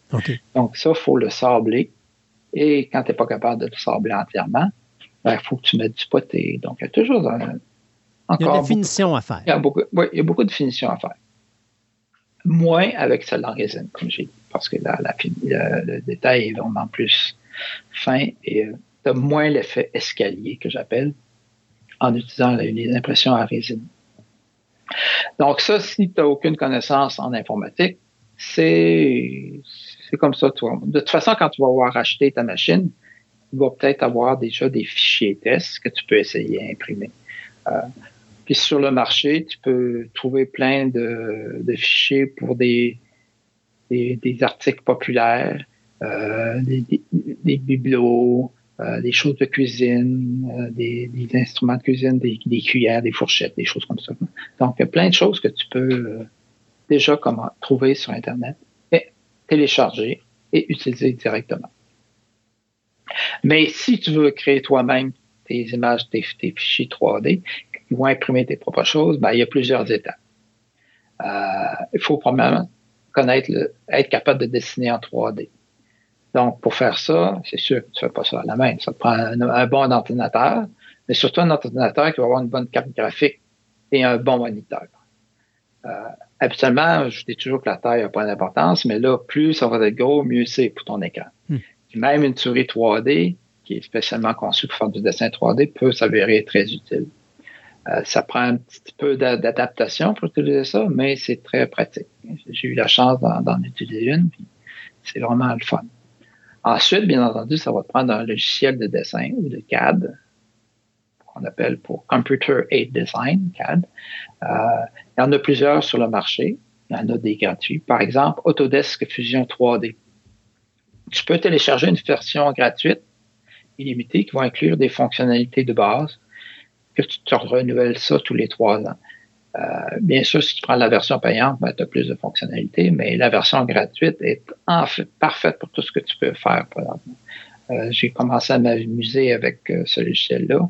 C'est sûr que comme tout logiciel, il y a une période d'adaptation puis d'apprentissage, mais tu peux faire beaucoup de choses. Donc, aussi, il faut que tu vois si chaque logiciel a son propre environnement. Donc, il faut trouver l'environnement qui, qui te convient. Donc, Autodesk, Autodesk Fusion 3D. Si ça vous intéresse, faites une recherche sur le net, vous allez trouver le lien pour euh, le downloader. Euh, il y a aussi le logiciel Blender. Blender, c'est un logiciel de modélisation de sculpture 3D qui est entièrement gratuit et il est open source.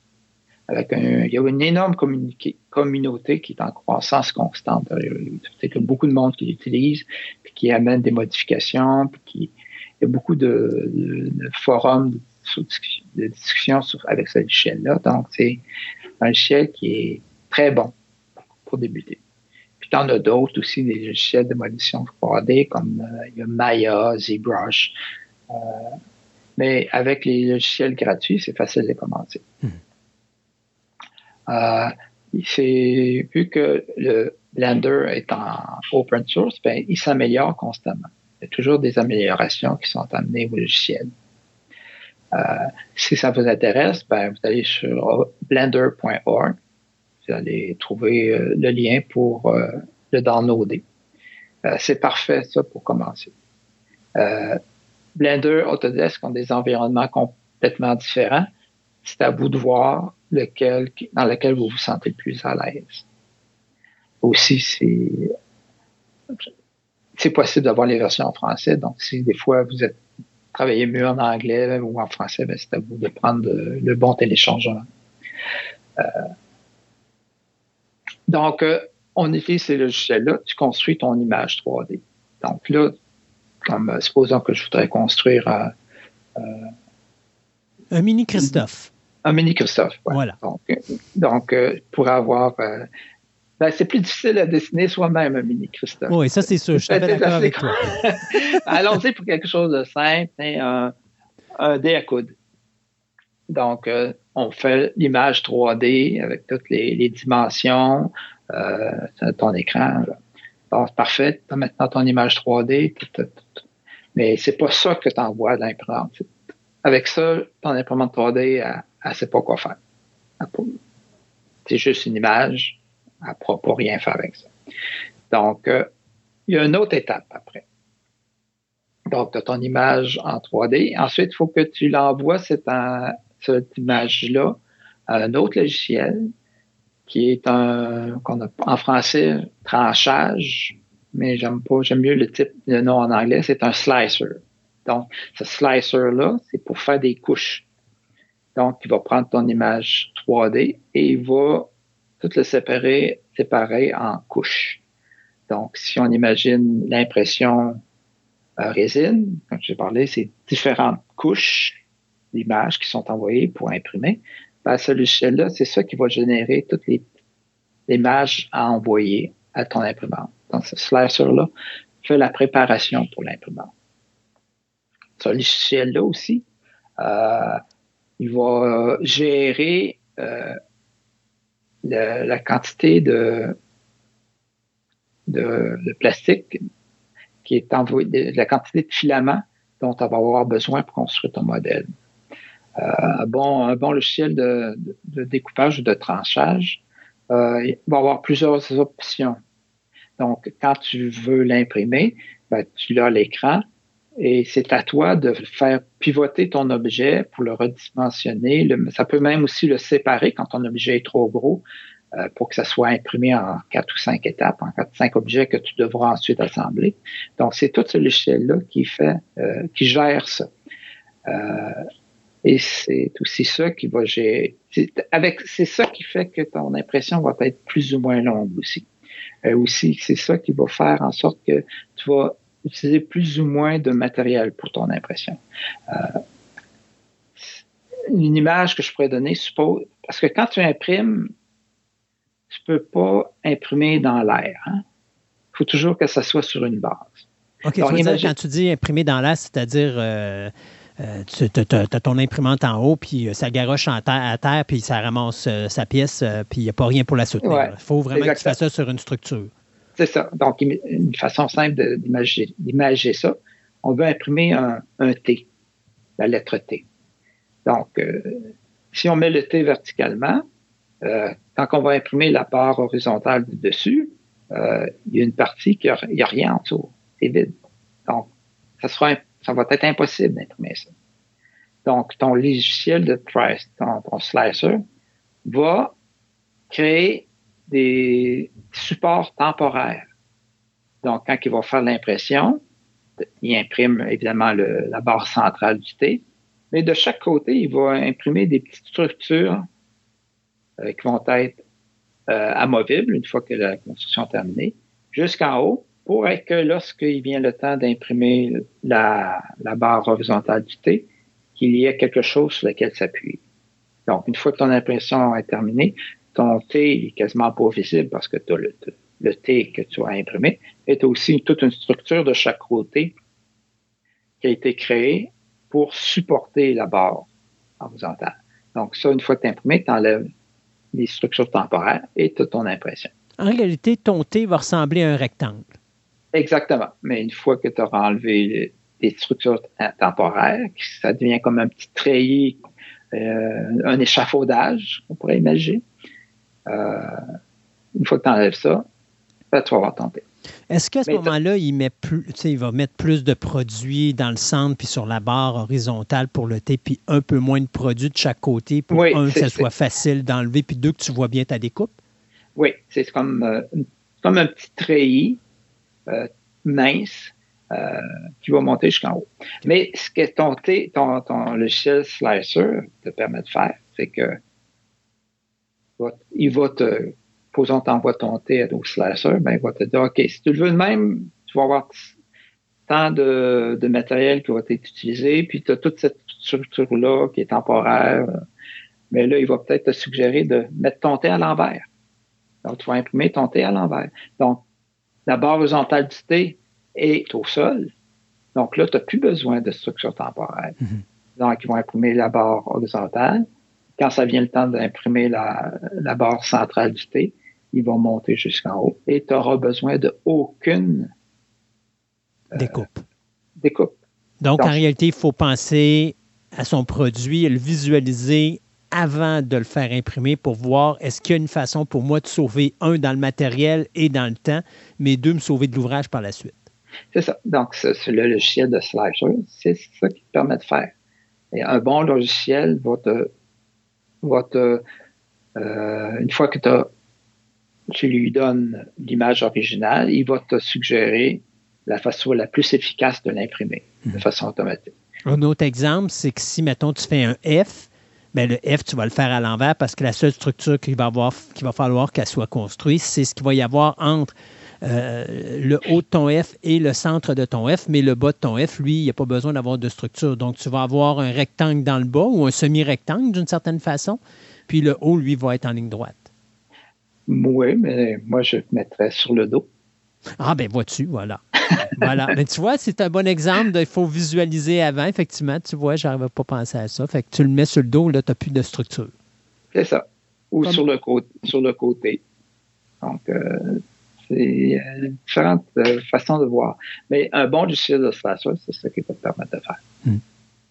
Euh, c'est la base, c'est la dernière étape d'avoir ton impression. Et une fois que ton logiciel de Slasher fait son travail, c'est ça que tu envoies à l'imprimante.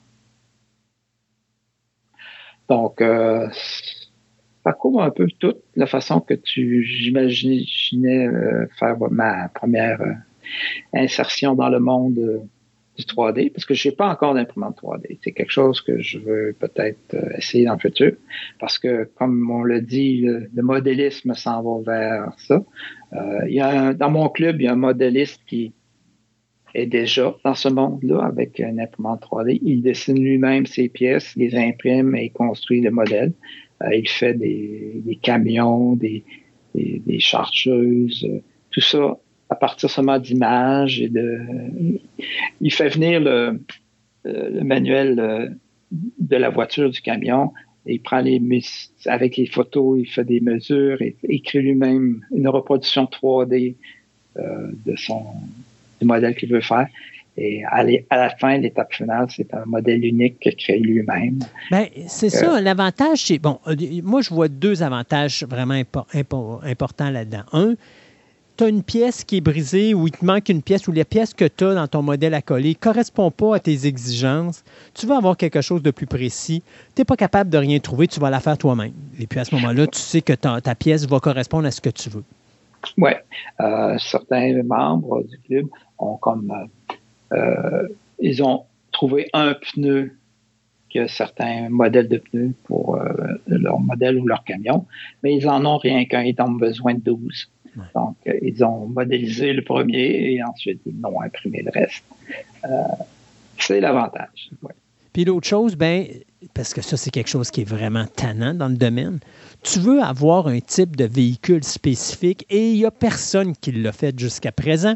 Dieu sait que c'est un cauchemar pour tous les gens qui vendent des modèles à coller, ou est-ce qu'à chaque fois, ils vont avoir à peu près une centaine de, types de véhicules différents, mais il y a toujours la personne qui va avoir le type de modèle qu'ils n'ont pas parce qu'il soit, soit qu'il ne se fait plus ou qu'il ne s'est jamais fait. Et euh, à ce moment-là, ben, la personne peut, avec l'imprimante 3D, le concevoir elle-même puis avoir son propre véhicule. Oui. Oui, ça te permet d'être unique. Et à un moment donné, tout le monde va être avec ça. Donc. Ben, comme le reste, hein, la technologie va s'améliorer, puis à un moment donné, c'est comme je me rappellerai toujours à l'époque quand tu achetais un, VHS ou un bêta. Euh, ça coûtait 1200 pièces, 1300 pièces, puis à un moment donné pour 200 pièces, tu en avais un, puis même euh, aujourd'hui tu en as à 70 pièces. Euh, plus tu avances dans, l'évolution de la technologie, plus ça devient accessible, plus à ce moment-là tu peux le faire à grande échelle et donc plus les prix baissent et donc encore plus accessible pour monsieur et madame tout le monde. Alors oui, effectivement, ça s'en vient là. Est-ce que ça signe l'arène mort des compagnies de production de de modèles à coller ou est-ce qu'il va falloir qu'ils se recyclent puis qu'ils sortent eux autres mêmes juste les plans de leur véhicule pour des imprimantes 3D puis les envoyer, les vendre à ce moment-là euh, à monsieur et madame tout le monde?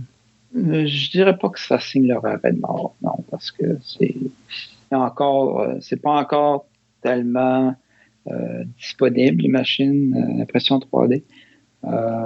Mais mettons dans 10 ans ou dans 15 ans. Ah, peut-être 10 ans, 15 ans, oui. Comme tu as dit, peut-être avoir les deux, leur kit et aussi le, donner les fichiers 3D qui soient disponibles.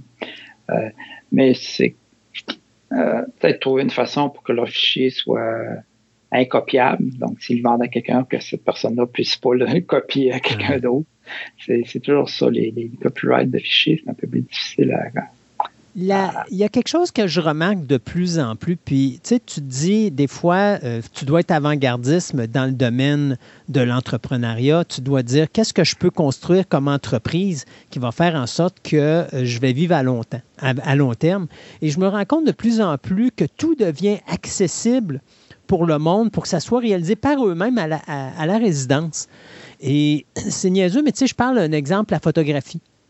Photographie, avant, tu achetais ton appareil photo, il fallait que tu achètes tes films. Tu avais besoin des labs pour faire le développement de films. Euh, tu avais besoin des compagnies de photographie pour faire les appareils photo. Euh, tu avais besoin des compagnies de, photographie pour faire le papier sur lequel tu imprimais tes photos, pour justement sortir les, euh, laboratoires, les, bon, toute, toute la panoplie d'accessoires que tu avais besoin de faire la photographie. Et on est tombé dans la photographie numérique. Et aujourd'hui, quelqu'un s'achète son propre appareil photo. Après ça, chez lui ses propres photographies, ce qui tue les labs, ce qui tue les compagnies de production de films parce que tu n'en as plus besoin maintenant que tu es en numérique, euh, ce qui tue une panoplie de, de, produits à gauche et à droite. Et ce qui fait que tranquillement, pas vite, les compagnies de photos sont en train de disparaître dans le marché et il n'y a personne qui semble pouvoir se recycler. Alors là, tu as des compagnies qui font habituellement des, fours ou qui font des frigidaires, qui là vont se mettre à faire des, des lecteurs DVD ou des lecteurs Blu-ray, qui là, tranquillement, pas vite, sont en train de faire des appareils photographiques parce que ça tombe tout dans la même technologie. Mais en dehors de ça, les compagnies qui étaient spécialisées là-dedans, semblent disparaître petit peu par petit peu. Puis j'ai peut-être un petit peu peur que de donner l'accès de, justement de l'imprimante 3D ou de la possibilité aux gens de faire leur propre impression ou de faire leur propre modèle à coller va amener à un certain moment donné, tout comme la photographie, amener au niveau du modélisme à la, à la perte de ce, de produit-là ou de ces compagnies-là parce que les gens, ils en auront plus de besoin. Oui, c'est Je pense que c'est. Puis en plus, on parle de l'impression 3D pour le, modélisme, mais euh, ah, pour d'autres affaires aussi. Pour d'autres affaires, j'ai vu qu'ils construisent des maisons en 3D. C'est la machine qui, dépose le ciment comme une imprimante 3D pour construire la maison. les imprimantes 3D métal qui, ont construisent des pièces de métal de machinerie euh, ont même des, des, impressions 3D d'organes. Comment ça, ça commence, commence à parler de ça avec donc c'est on s'en va dans un drôle de monde. Oui, c'est un drôle de monde. Marc, merci beaucoup pour cette chronique apocalyptique sur, euh, l'imprimante 3D et euh, son lien un petit peu avec le modélisme. Euh, et puis, écoute, je suis certain qu'on va en reparler parce que je suis certain que la journée que Marc va mettre la main là-dessus puis qu'il va s'amuser puis qu'il va pouvoir pratiquer un petit peu plus, il va nous en reparler de l'imprimante 3D et d'un lien direct avec l'univers du, du, modèle à coller. Parce que c'est quelque chose qu'un jour, là, les deux pourront pas euh, tu, vas tu vas pouvoir réaliser tes propres modèles en plus par la suite de les coller toi-même puis de les peindre toi-même. Tu vas rajouter juste une étape de plus, mais je pense que ça va être le fun pour le modéliste euh, spécialisé qui, lui, cherche un produit vraiment très précis puis qui n'est pas nécessairement satisfait euh, soit à cause de, la compagnie, qui, de la façon que la compagnie va imprimer ses pièces en plastique ou des choses comme ça, ou encore à cause de justement l'impossibilité de la technologie ou de l'impression en plastique. Ben, pas l'impression, mais je veux dire de la. La production du plastique pour arriver à des pièces très, très, très précises, que là, lui, au niveau de sa spécialité, il va vouloir vraiment avoir quelque chose de précis, puis là, il va s'en aller dans l'impression 3D pour aller chercher ce qu'il veut vraiment. Mmh. Ouais, on s'en va vers ça. Ouais, merci beaucoup, Marc. Fait qu'on se dit à la prochaine chronique de modélisme. Bye bye. Bye bye.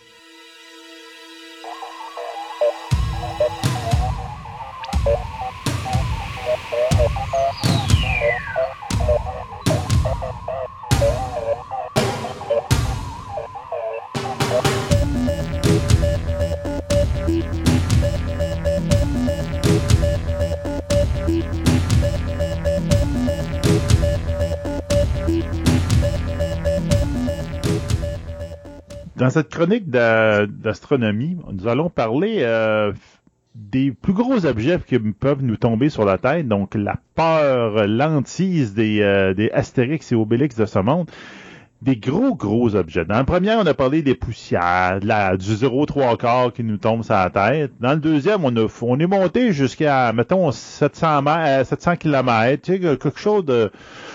Des, des grosses roches qu'on appelle des astéroïdes, donc quelque chose des astres, des, des petits astres, on peut dire. Là, on, on va aller un petit peu plus gros encore. Là, ça commence à être pas mal gros, là. Donc, euh, bonjour François. oui, bonjour Sébastien. Oui, ben, c'est quand même. On, avait vu des gros morceaux hein, aussi euh, avec les astéroïdes ben oui, euh, la dernière chronique. Fait que quand on prend les gros morceaux d'astéroïdes, ben là, on va être dans le comparable parce que là, on, balance du côté des comètes. Et les comètes, c'est quand même assez gros. Fait que ça va se comparer comme aux gros astéroïdes. Fait que les comètes, c'est euh, en astronomie amateur, là, ben même, même les gens qui sont pas astronomes, là, une comète, c'est fantastique. C'est vraiment un spectacle d'une beauté incroyable. La dernière qu'on a vue, là, qui était à couper le souffle, ça remonte un peu, là, c'était la comète Albop. Là, euh, était brillante dans le ciel. Les gens, tout le monde la regardait. Aux nouvelles, on en parlait. Celle qu'on a entendu parler, la dernière, là, était un peu moins visible, par exemple. Elle, c'était euh, Neowise. Fait que c'était à l'été passé. Euh, en, 2020. Euh, c'était une comète qui était plutôt difficile à voir à l'œil. Fait que, mais quand une comète euh, peut se voir à l'œil, c'est un objet qu'on voit là, dans le ciel avec une queue. Oui. Fait que c'est et ça reste fixe dans le ciel. Fait que là, des fois, les gens pensent, quand ils voient des photos de comètes, tu ben, ils pensent que ça se déplace, ça se déplace vite. tu sais, parfois, il y en a, c'est ceux qui ils mélangent les étoiles filantes, les comètes. Mais ben, c'est ça, c'est très, très, très, très différent. Ça peut pas être plus différent. Une étoile filante, on l'a vu, c'est une poussière, puis c'est très près de nous hein, parce que ça rentre dans l'atmosphère. Et ça va très vite. Alors qu'une comète, c'est énorme, c'est très, très loin.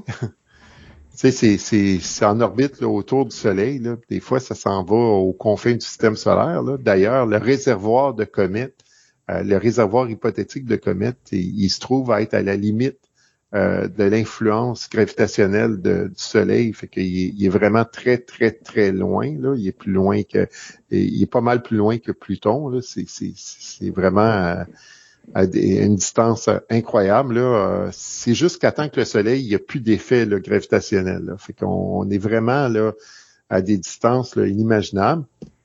les, les comètes partent de là. Fait que, euh, ils sont très loin, contrairement, comme je disais, aux, aux, Perséides, là, aux étoiles filantes, c'est-à-dire qui sont tout proches. Et en plus, ben, ils sont énormes. Fait que c'est vraiment des, gros morceaux. Fait que comment qu'on pourrait euh, visualiser ça aussi, une comète? C'est une espèce de boule de neige sale. Parce que c'est un mélange de poussière et de glace. Fait que les astéroïdes qu'on parlait à la dernière chronique, c'est surtout des, composés de carbone, de métaux, euh, tandis que les, comètes, eux autres, euh, c'est plus du gaz gelé. C'est pour ça que je dis c'est comme une boule de neige sale, avec de la roche un peu puis de la poussière. Et c'est pour ça qu'il y a une queue. Fait que c'est parce que à l'approche du Soleil, tout ce qui est plus volatile, ben, ça va finir qu'à s'échapper de la comète.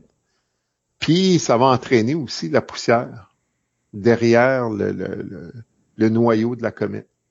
Fait qu'on va avoir comme ça une queue qui va se former. On va avoir, ben, on va même avoir deux queues qui vont se former, une queue de gaz puis une queue de poussière. Là. Fait que, et si on regarde les représentations souvent de comètes, même dans les, les des fresques antiques, là, on voit comme comme s'il y avait deux queues. Souvent, ils vont faire euh, le, bout de la comète, là, il y a comme une espèce de, de, de, forme euh, Je sais pas comment dire, là, mais à la toute fin, là, il y a comme euh, ça fait comme deux pointes. OK. La, queue de la comète, là, elle se termine comme avec deux points. Puis c'est ça, c'est ça, c'est les deux queues. sais Même dans ces époques-là, tu sais euh, il voyait bien là, les, les, deux queues de la comète. Quand une comète est brillante, je veux dire, ça prend pas de télescope pour, pour la voir. Là. On, peut l'observer à, l'œil nu et ça reste relativement à la même place dans le ciel pendant toute la nuit. C'est tellement loin que ça bouge pas beaucoup pendant une nuit. Mais d'une nuit à l'autre, on va voir que la comète s'est déplacée. Mais pendant qu'on l'observe, pendant une nuit, comme pas mal toujours à la même place. T'sais, fait qu'on voit qu'on n'est vraiment pas là, à la même place que les étoiles filantes.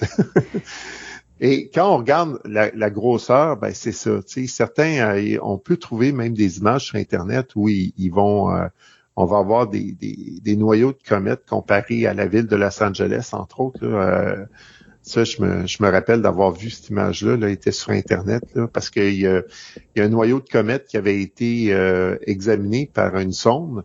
Puis c'est on l'appelait le Churi là, pour euh, rétrécir son nom parce qu'il me semble que son nom complet c'était euh, Churyumov Gerasimenko, une affaire comme ça. C'était un, nom assez compliqué, fait qu'il l'appelait Churi.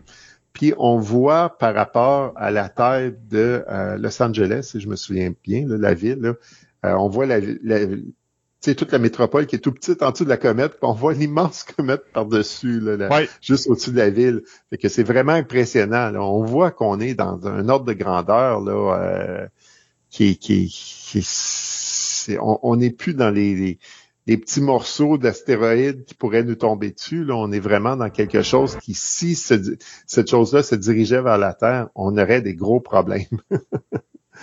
fait que euh, les euh, les comètes, comme je le disais tout à l'heure, ça vient pas euh, de du voisinage de la Terre. Ça vient de très loin. Les, astéroïdes, on l'a vu à la dernière chronique, ça, c'est un peu plus proche de nous autres. C'est en grande majorité des débris qui vont se trouver dans l'orbite, dans une orbite entre Mars et Jupiter. Où il y en a aussi, euh, j'en parlais, là, il y en a d'autres morceaux qui vont se retrouver tout juste à côté de Jupiter sur son orbite. Tandis que les, euh, comètes, on croit, pourquoi on croit qu'ils viennent d'une espèce de boule qui entoure tout le système solaire. Hein? On pourrait imaginer, c'est ça, une sphère tout autour du système solaire. Fait que la gravité du Soleil, bien évidemment, son, son effet est dans tous les sens. Là. Fait que donc, ça va créer une, espèce de, de, de, sphère qui va nous englober. Fait que, et ce qu'on voit des comètes, c'est qu'ils n'arrivent pas d'une direction en particulier. Fait que c'est ça qui a fait en sorte que les gens ont fini par dire, ben, l'hypothèse, ça serait que euh, ben, il y en a tout autour. Sais, ils sont là, ça flotte, euh, très, très loin de nous. Dans le film Greenland, c'est ce qu'on voit, c'est que la comète est, fragmentée, puis ça crée un nuage de débris qui s'abat sur la Terre à différents moments, dont un gros débris qui, lui, est vraiment celui qui menace euh, la, vie sur Terre. Là mais il y a toutes sortes de petits débris qui arrivent tout au long du film, puis ça ajoute à l'effet dramatique et tout ça. Mais ça, reste que les, euh, les comètes, quand ils voyagent dans, à travers le système solaire, ils peuvent rencontrer sur leur passage c'est une grosse planète, et cette planète-là, comme Uranus, Saturne, Jupiter, tout ça, peut disloquer comme ça la comète et faire en sorte que là, tout à coup, il y a un nuage de euh, d'objets, de, de, de, de débris qui s'en va vers le Soleil et euh, ça augmente les probabilités que la Terre croise un de ces débris-là. Parce que là, il y en a comme juste plus. Là. Il, y en, a beaucoup. Au lieu d'en avoir juste un, ben là, ça augmente les probabilités qu'on en accroche un. Fait que il y a ce risque-là avec les comètes qu'on retrouve pas avec les astéroïdes. Fait que, puis là, ben si on, on, ramasse ça là, euh, aussi, pour mettre ça en perspective, là, c'est quoi les, les, choses qui pourraient nous tomber sur la tête, puis les chances que ça, ça arrive? Ben, la première chronique, on l'a vu, c'est des poussières puis des petits cailloux. Et ça, il y en a souvent. Surtout des poussières, là, il y en, a beaucoup. On parlait de 5200 tonnes, là, si la mémoire est bonne. Là. Fait que donc, il y en a beaucoup, ça arrive, euh, ça arrive tout le temps, puis les petits cailloux aussi, il y en a souvent. Puis là, quand on augmente, quand on arrive dans les, astéroïdes, puis là où on est dans le, mettons, entre 3 et 29 mètres, on parle d'une probabilité d'impact de 1 par an. Là, c'est quand même gros, là, 3, 29 mètres, là, on, c'est quand même, euh, c'est quand même de- un gros objet, un gros débris. là. C'est ça. Fait que, et là, les conséquences de ça, c'est plutôt, c'est mineur, tu sais, mais euh, quand même, si ça euh, tombait à des endroits où euh, il y aurait de la population, euh, ça occasionnerait quand même euh, des milliers de décès. Là. Mais les chances sont encore là que si ça tombe sur Terre, ça risque de tomber dans l'eau. C'est souvent le cas d'ailleurs. Fait que, et là, euh, ça, on en, qu'est-ce qu'on a identifié de ça là? C'est vraiment, euh, c'est faible ce qu'on sait de la population de ces objets-là. On parle de 0,02 là, parce que c'est tout petit, ça émet pas de lumière, c'est loin. Fait que, donc, c'est des risques qu'on qu'on qu'on a de la misère à, à voir venir parce que c'est justement c'est trop petit, mais ça cause moins de, de dégâts. Fait que là, si on s'en va vers 30 à 139 mètres, ben là, on parle de une fois tous les 100 ans. Puis ce qu'on voit, là, c'est plus juste des flashs lumineux, il va avoir une explosion euh, dans le ciel euh, parce que ça va souvent avec euh, la pression, la chaleur, le, le, le- le débris va se, se- Fragmenté, va- va va- va- exploser carrément. dans l'atmosphère. Puis euh, ça, ça pourrait jusqu'à, pour les gros morceaux, détruire une ville entière. Si ça arrivait sur une ville, encore là, Ouais. faut, faut être malchanceux pour que ça arrive sur une ville en plus. Fait que, et là, ça, on estime être capable d'en identifier comme 25 là, de ce qui pourrait nous tourner autour. Là. Et là, si on augmente encore entre 140 et 1000 mètres, là, on parle que euh, ça serait comme à tous les euh, 1% ça arrive seulement, là, tu sais, les, les chances, là, c'est 0,01 à toutes les Ok. 100 ans. Fait que c'est, c'est, c'est vraiment euh, pas fréquent. Et là, euh, si ça tombait, ben ça va tomber sur Terre, un gros morceau comme ça, et ça ferait un cratère de plusieurs kilomètres de diamètre. Fait que c'est ce qu'appellent les, les, les astroblèmes, là, les, les, comme les marques de l'impact. Ouais. Ça serait euh, plusieurs kilomètres de diamètre et ça pourrait aller jusqu'à détruire un pied en entier. Fait que là, les pertes humaines, là, c'est euh, c'est supérieur à tout ce qu'on connaît dans les catastrophes naturelles là, euh, passées. là. C'est vraiment important. Et ça, on, on en connaît vraiment on- dans notre voisinage. Là, on, on en repère là, jusqu'à, mettons, si on va chercher les objets de 500 mètres là, à peu près, là, on estime en connaître 77 là.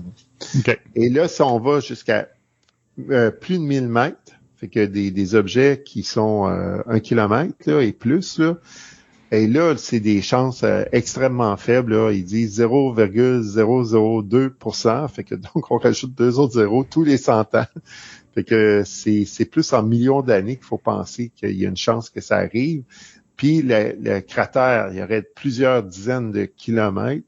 Puis là, ben, euh, c'est euh, justement un, événement qui pourrait faire disparaître la civilisation humaine. Et ça, ben, on estime les connaître quasiment à 100 Tu sais, Ces, ces objets-là qui pourraient être dangereux là, de cette grosseur-là, là, on, estime avoir une très bonne connaissance de, de- des menaces potentielles de cet ordre-là. Ce qui est plus, euh, je te dirais, par rapport aux, aux comètes, par rapport à l'autre précé- précédente, les, les- les astéroïdes, essayer de prendre les bons termes. Euh, les comètes, c'est que c'est c'est peut-être plus imprévisible ou ben, parce qu'ils sont plus fragiles, ils peuvent se fractionner, puis euh, alors Ouais. que les autres, faut que tu leur donnes un, faut que tu leur donnes un coup de pied pour qu'ils sortent de leur, leur zone de confort, donc la Ouais. chaîne d'astéroïdes ou encore les, les, les zones mortes dans, dans de, de, de, de- de gravité dans, Oui. autour des planètes. Il y en a quelques-unes qui tournent autour du Soleil, mais on les connaît, on sait. on- alors que les, les, les comètes, ben, euh, il y a un petit peu plus d'imprévisibilité, mettons, où euh, ça peut Ouais. arriver qu'ils font des belles, des beaux nuages parce qu'ils se défont petits morceaux, puis que ça peut avoir, ça augmente les probabilités. C'est vraiment une caractéristique des comètes, euh, de l'imprévisibilité. D'ailleurs, il y a un chasseur de comètes, euh, si je me trompe pas, c'est David Lévy, qui avait dit les comètes, c'est comme les chats. Ça a une queue puis ça fait ce que ça veut. c'est un peu moins ça. Fait que, ouais. tu, tu, tu sais pas. Tu sais, euh, on peut pas, il y a, il y a pas de, de, de- il y a rien de vraiment prévisible à une comète. C'est, c'est un hasard que le- un noyau cométaire se trouve à être propulsé vers le système solaire. Là, Et euh, c'est un hasard aussi, l'intensité de sa luminosité, la variation de son activité. fait que c'est très, très imprévisible. Le fait qu'elle puisse se fragmenter, euh, certaines comètes vont même plonger dans le Soleil, ils survivront pas à leur euh, périple autour du Soleil. Euh, c'est oui, les comètes, c'est euh, très imprévisible, tandis que, comme tu l'as dit, les astéroïdes, mais c'est des, des corps qui sont sur des orbites euh, plutôt stable. Fait que ça prend comme justement, par exemple, un, impact pour les, les, les, dévier de leur route. Parce que sinon, ben, ils continuent euh, leur, petit chemin autour du Soleil, là, puis ils nous dérangent pas. Fait que euh, oui, il y a un côté des comètes qui est imprévisible, mais heureusement, les, les chances même là restent extrêmement faibles qu'un de ces objets-là finisse par percuter. Ben, ça va arriver dans l'histoire de la Terre, mais peut-être la prochaine comète qui va frapper la Terre, les humains vont avoir disparu euh, pour une autre raison. Là. Fait que c'est pour ça, là, ça reste euh, très, très insignifiant, là, mais c'est pas nul. Puis c'est juste responsable de surveiller le ciel parce que le danger vient vraiment parce que les, gros objets, comme je dis, là, on, on les connaît pas mal. Là mais les, plus petits objets peuvent vraiment faire du mal. Tu sais, les, objets qui pourraient tomber sur une, ville puis la, détruire, ben euh, ça c'est c'est des objets qui représentent un, danger qu'on qu'on mesure pas encore tout à fait bien, là. Puis que si on en détectait un, on saurait pas trop quoi faire, là. Hey, faire évacuer une ville, là, c'est pas facile. Ils font des simulations comme ça, là. Je sais pas si euh, c'est à, chaque année, mais je sais que c'est, c'est une fois de temps en temps. Ils font des simulations juste pour voir comme c'est quoi la chaîne d'événements qui se produirait sur Terre, comment on, on s'y préparait, puis comment les gens, on croit qu'ils réagiraient à ça? Puis actuellement, c'est comme euh, c'est pas le fun comme scénario. Non, c'est ça. Parce que euh, essaye d'évacuer une ville, surtout si les gens savent ah pour quelle raison tu demandes d'évacuer. Là, là c'est la panique, les, les, les, rues sont engorgées, c'est le trafic, il n'y a plus rien qui avance. Puis là, c'est le film catastrophe. Là. Mais c'est ça qui arrive. Là. Ça, ça c'est les dangers qu'il faut rester vigilant. Fait que c'est pas des dangers qui vont menacer l'humanité, mais c'est des dangers qui pourraient menacer, par exemple, une ville. Et là, c'est pour ça que euh, la, NASA et d'autres agences spatiales euh, braquent euh, des télescopes et raffinent leurs capacités, leurs instruments à scruter le ciel pour en détecter le maximum, justement. Là. Puis c'est responsable de faire ça parce que c'est une menace réelle pas de l'ordre de Greenland. Non. mais euh, ça reste une, menace euh, qui est là, qui est vrai, qui, pourrait arriver, puis qu'il faudrait le plus possible être capable de l'anticiper pour réagir, parce que la dévier actuellement, c'est comme compliqué. Fait que la chance actuellement qu'on aurait, c'est de voir qu'elle s'en vient, puis évacuer la ville avant qu'elle arrive. Fait qu'il faudrait pas être averti trois dernières minutes. Fait que euh, là, on, est dans ces eaux-là. Mais tu sais, comme on voit, là, euh, ça arrive pas très souvent, là, ce genre d'événement-là. Là. non, puis comme on disait, la probabilité, c'est que la Terre est pleine d'eau. Donc, euh, c'est, je me rappelle pas dans lequel des films, je sais pas si c'est Armageddon ou Deep Impact, où il y a des débris qui touchent Paris, une autre ville aux États-Unis, puis tout, là, tu te dis, gars, les probabilités que toutes les grosses métropoles y passent une après l'autre, là, c'est parce que, je il y a quelqu'un qui a visé quelque part, là, mais que... Ben, moi, je me poserais sérieusement la question. Il dit, pour moi, il y a, il y a, quelqu'un qui a un slingshot en arrière. ouais, ouais, ouais. Un genre de personnage céleste, là, un Galactus, je sais pas trop, là. Sorti tout droit de l'univers de Marvel, là. il est en train de jouer des, des jeux de pichenottes, là, oui, il, ça. il essaie d'atteindre une C'est ça. les probabilités qu'on touche euh, bien des villes en même temps, ça serait très difficile. Oui, oui. Très, y a-tu quelque chose, en terminant, y a-tu d'autres choses à dire sur les, les, objets qui nous tombent sur la tête? Ah, ben, ça, ça fait pas mal le tour. On a, mais peut-être que euh, ce que je pourrais reprendre, c'est seulement les termes hein, pour, pour distinguer. Là, c'est les, euh, les étoiles filantes, là, ces grains de poussière-là. Ça, on parle, puis les, les, les petits cailloux, là, quand les, ça flotte dans l'espace, dans l'univers, là, avant de nous arriver dessus, c'est ce qu'on appelle les météoroïdes. Donc, c'est comme les noyaux de, de, de ces, ces phénomènes-là. quand c'est dans l'atmosphère, l'entrée atmosphérique, là, le- donc le, le phénomène lumineux qu'on voit, c'est ce qu'on appelle le météore. Et quand ça tombe à terre, qu'on on arrive à le ramasser, quand le débris qui a survécu à son entrée dans l'atmosphère, c'est le météorite. Ça, c'est cette catégorie-là d'objets. Et les autres objets qu'on a parlé après, c'est les astéroïdes. Puis les astéroïdes, c'est des, des corps euh, qui sont plus gros, rocheux, euh, qui, qui, contiennent même aussi du métal. C'est comme des, des espèces de morceaux de planètes qui, qui, qui tournent autour du Soleil, la majorité entre Jupiter puis euh, Mars. Et ça, ces morceaux-là, ben, euh, c'est ça, c'est ce qu'on appelle des astéroïdes, et ça peut être des morceaux très gros, on l'a vu là, jusqu'à euh, quelque chose comme 700 km. Ouais. Et les comètes qu'on a vues, c'est des comètes, ça, c'est euh, des corps comme glacés, des gaz qui sont gelés avec euh, de la poussière, de la roche. Puis euh, ça, c'est ça part de très loin et ça plonge vers le système solaire, puis ça repart vers les, régions lointaines de l'espace. Ça, c'est ce qu'on appelle les comètes. Fait c'est comme les, les familles. Fait que les termes, des fois, ça, ça devient mélangeant, là. Mais c'est un peu ça, là, pour essayer de classer chaque, objet là, qui tourne comme ça dans l'espace, là, puis qui pourrait nous tomber dessus, là, c'est euh, les noms qu'on leur donne. C'est pour vous donner une idée de, grosseur, la comète de Halley, c'est 15 par 8 par 8 km. Ouais, c'est 15 ça. km par 8 km par 8 km. Donc, c'est, beaucoup plus petit que les plus gros astéroïdes, mais c'est comme on disait tantôt, c'est l'imprévisibilité, le fait qu'ils Ouais. tournent très proche du Soleil, puis il faire des C'est énorme, euh, ouais, c'est ça. Si ça tombait sur la, la Ben Terre, oui, les ça. impacts seraient, euh, seraient désastreux. Exactement. Donc, un gros merci, François, sur ce- Ah oui. euh, la fin de cette triple chronique sur le- les objets de Skyfall. Donc, euh, Oui, comme la, exact. le- la, la, la toune de, de, de James Bond. Donc, euh, c'est ça. Donc, euh, merci beaucoup. De rien. Bye. Plaisir.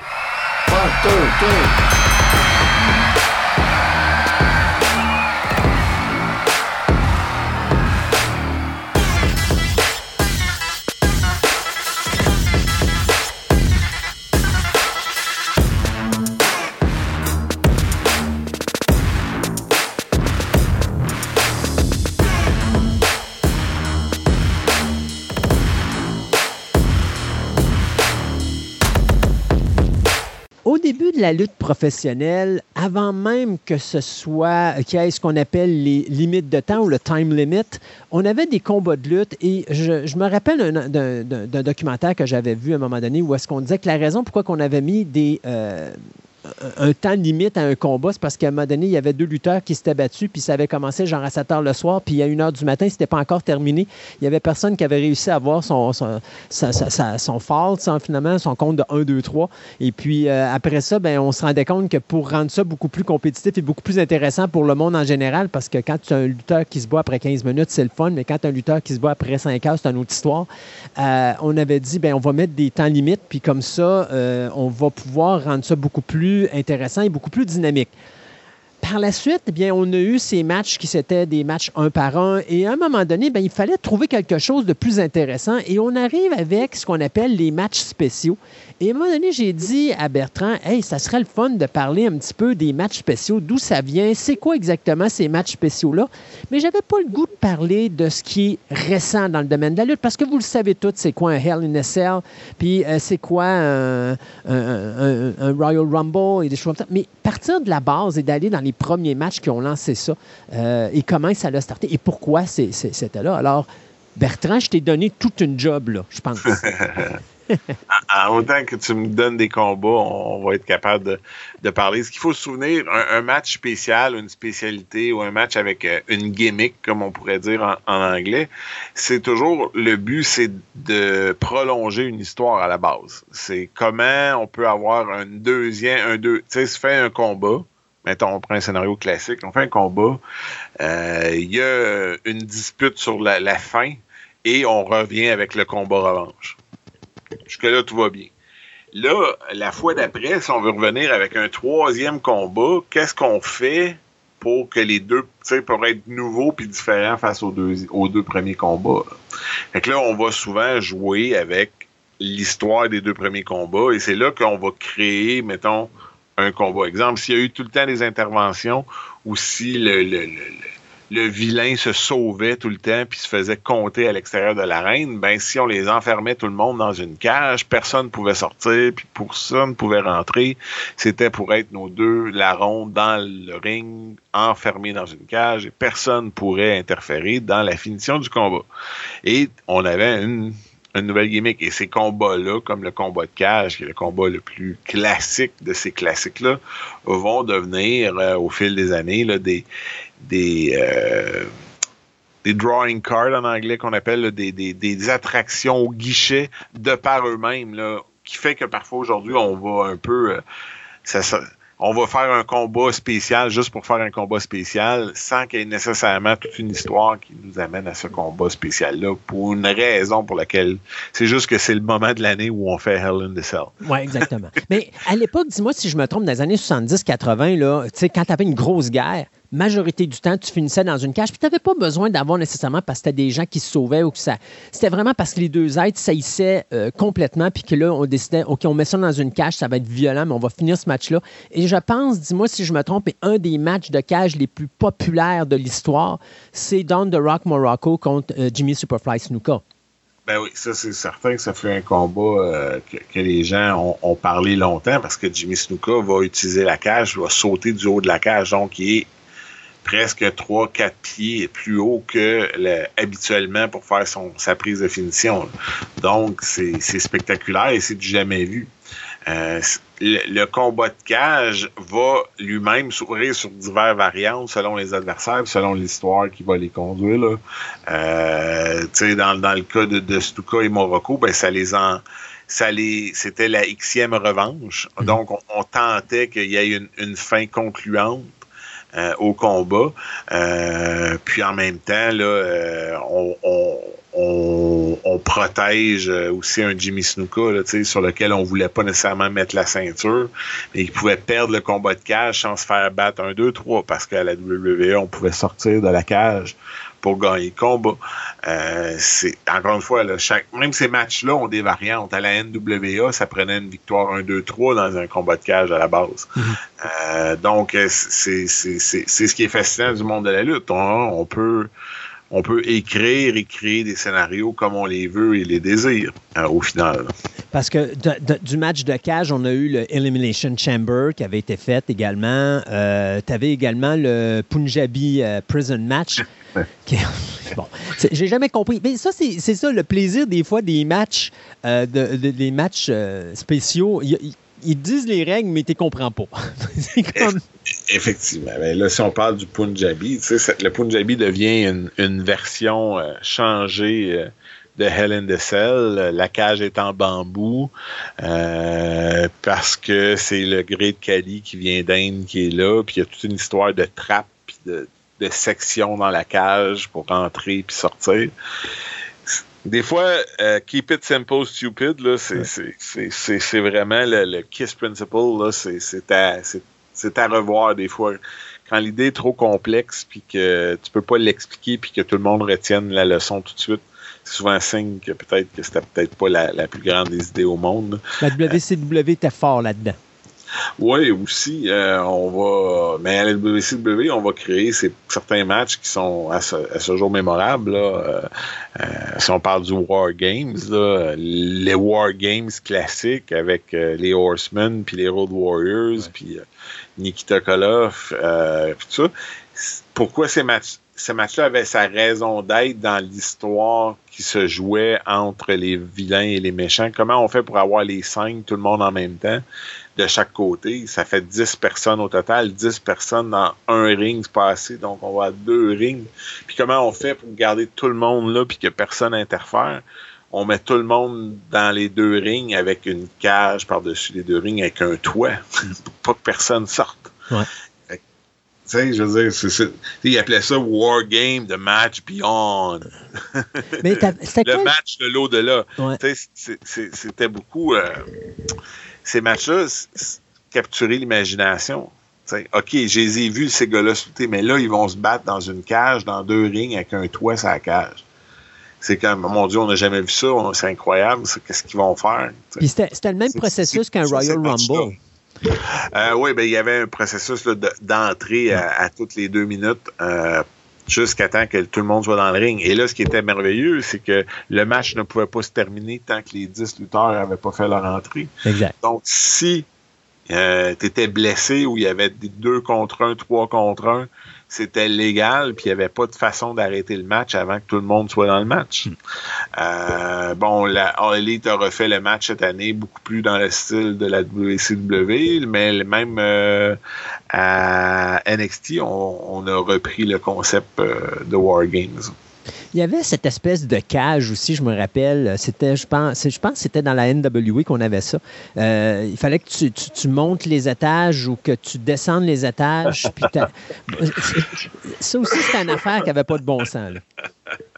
C'est un autre concept un peu comme le Punjabi, là, c'est Ouais. le, le Tower of Doom. Tower of Doom.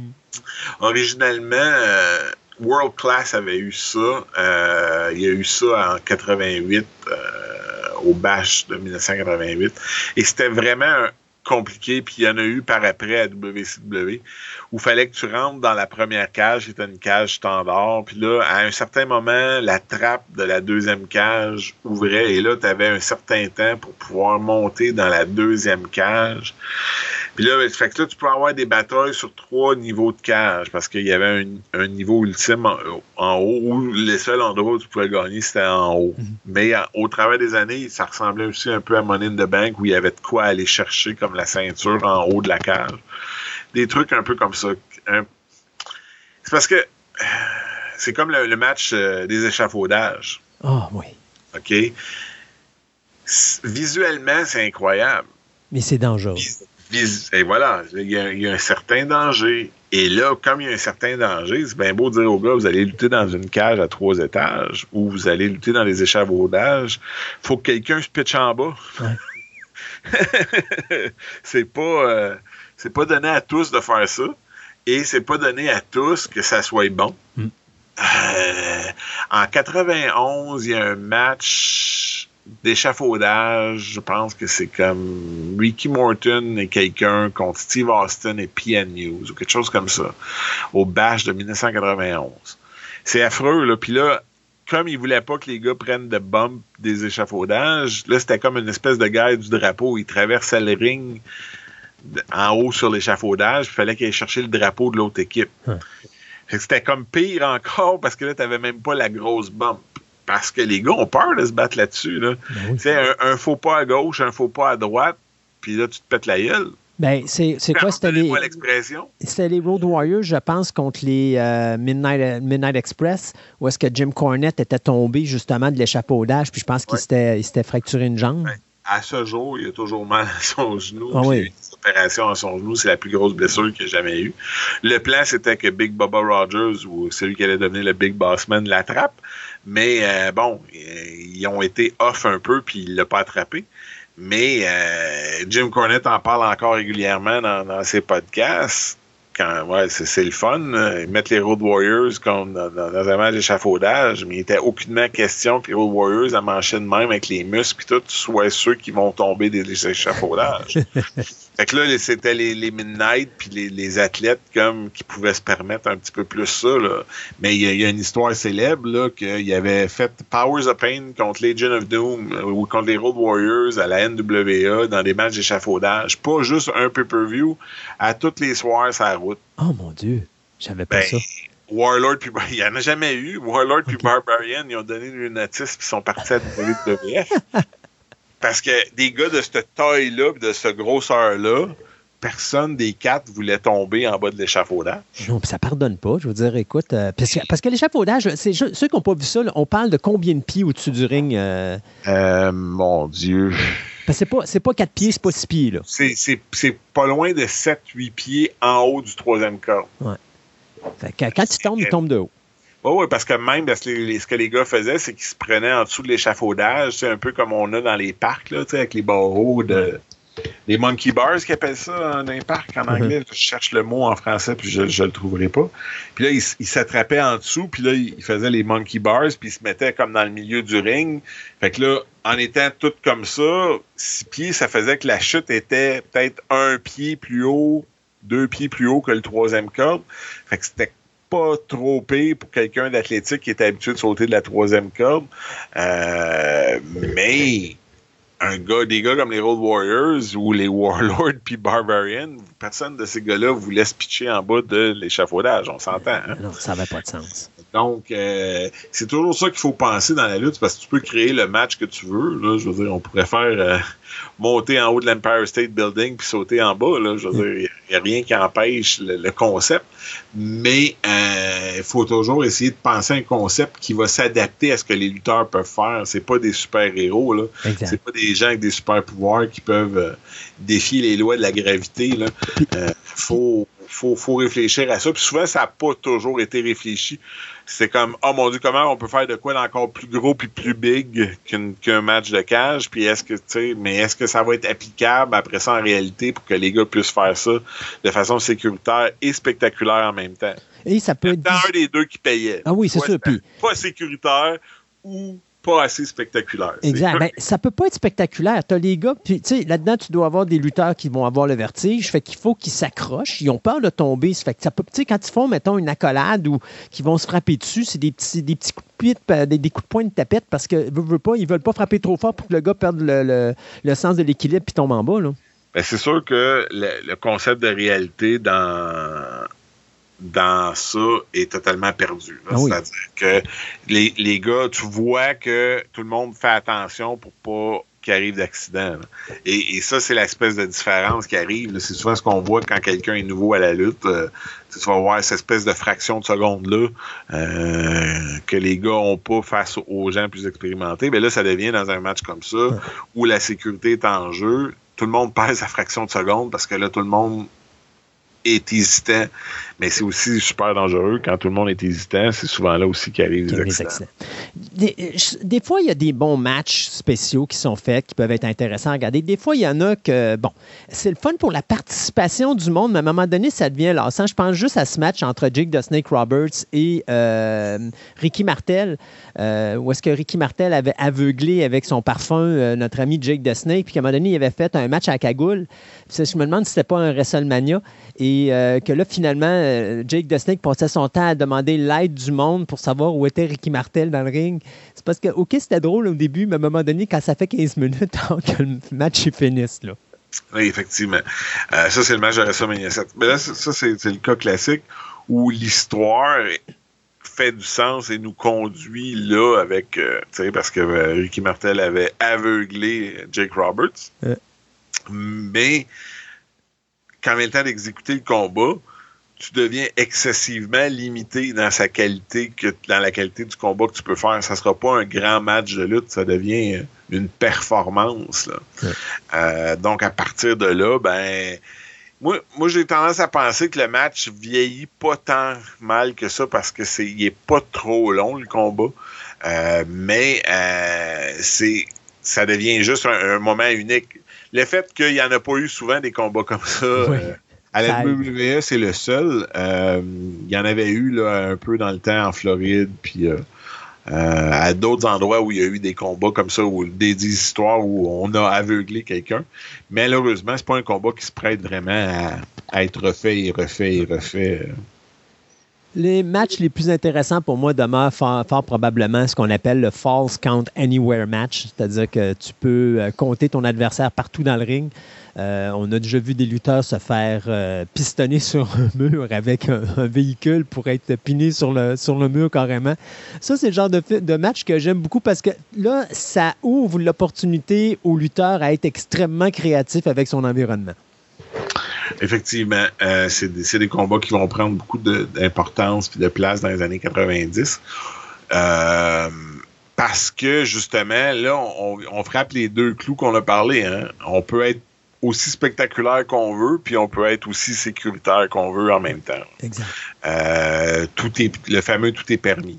Le problème que j'ai un peu aujourd'hui, c'est que souvent, euh, première chose que tu sais, dans tous les combats, tout semble permis. Fait que là, c'est il y a comme il y a des fois, il n'y a, plus de rime et raison pourquoi euh, tout d'un coup on a le droit de se servir d'une porte ou on a le droit de se servir d'une chaise. On a, dans celle-là, mais dans l'autre, c'était pas supposé, mais ils s'en ont servi pareil. Euh, c'est tout ça est, un peu euh, boueux si on veut, comme vision.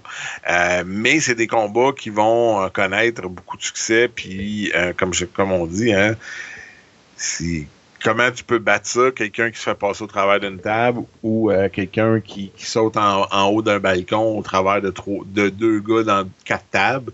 Euh, c'est sûr, c'est spectaculaire et c'est relativement sécuritaire pour, les, lutteurs à, performer. Quand il y a une raison pour aller à cet extrême-là, euh, c'est toujours ce que, moi je recherche, c'est-à-dire, OK, si on s'en va dans le dans la grosse bataille, puis tout, tout est permis, c'est parce qu'on a des comptes à régler. Tu m'as trahi, tu m'as fait ci, tu m'as, je t'ai fait ça. Là, on s'en va régler nos comptes. tant que ça demeure dans l'histoire que c'est le règlement de compte, pour moi, ça fait tout le sens au monde. Euh, de dire, par exemple, que oh, c'est le, dans tous nos combats finaux, euh, anything goes. OK, mais ben là, ça devient comme OK, c'est la facilité, on veut euh, tellement être sûr que notre main event va performer qu'on va les laisser faire n'importe quoi juste parce qu'on veut que le monde se rappelle du main event. Pour moi, c'est pas ce que moi je recherche nécessairement d'un show de lutte. C'est comme moi, si j'arrive à ce match-là, je veux qu'il y ait une raison en arrière.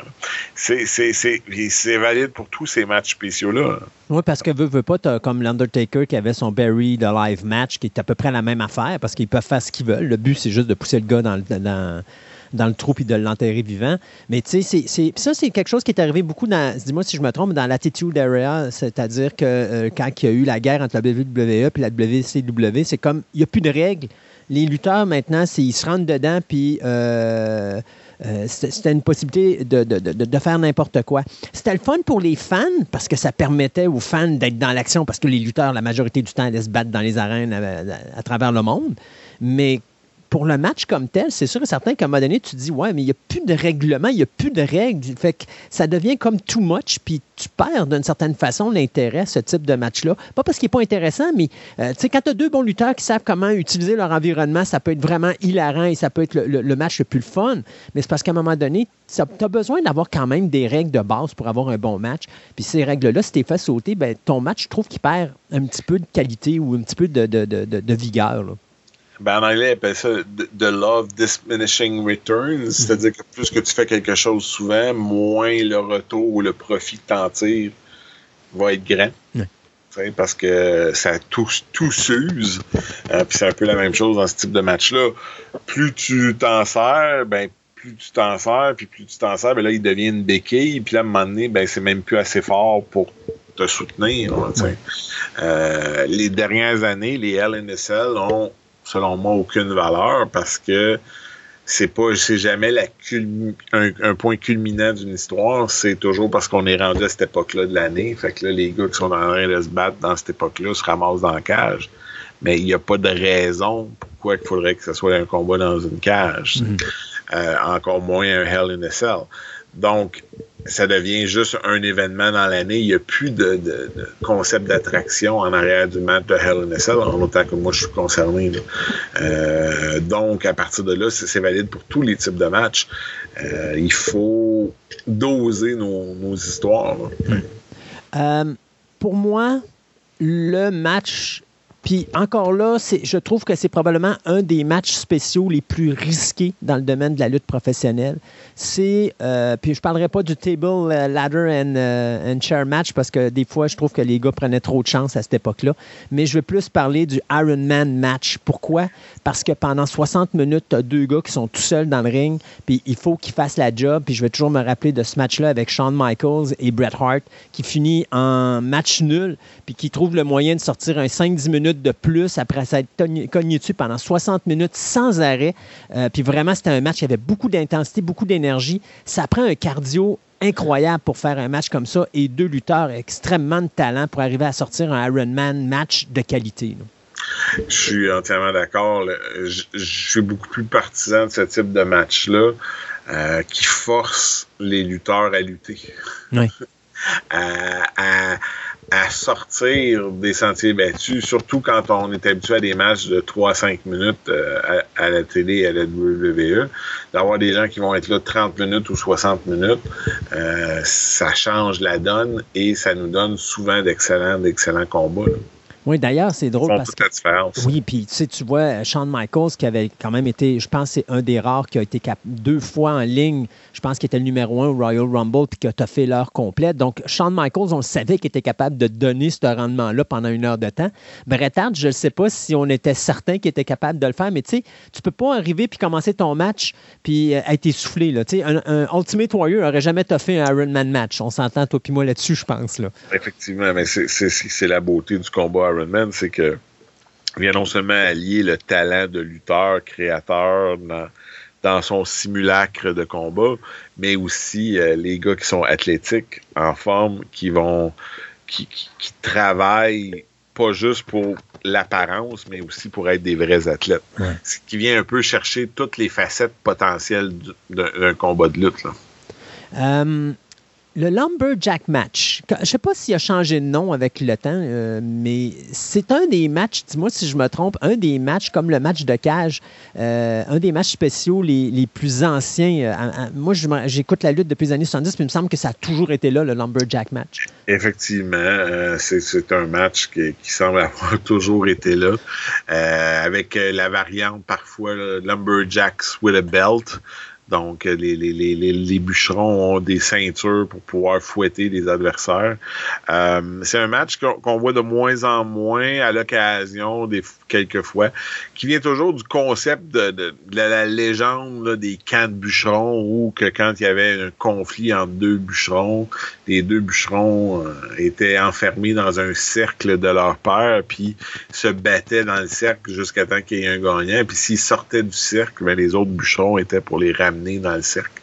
euh, pour que le combat continue jusqu'à temps qu'il y ait un gagnant.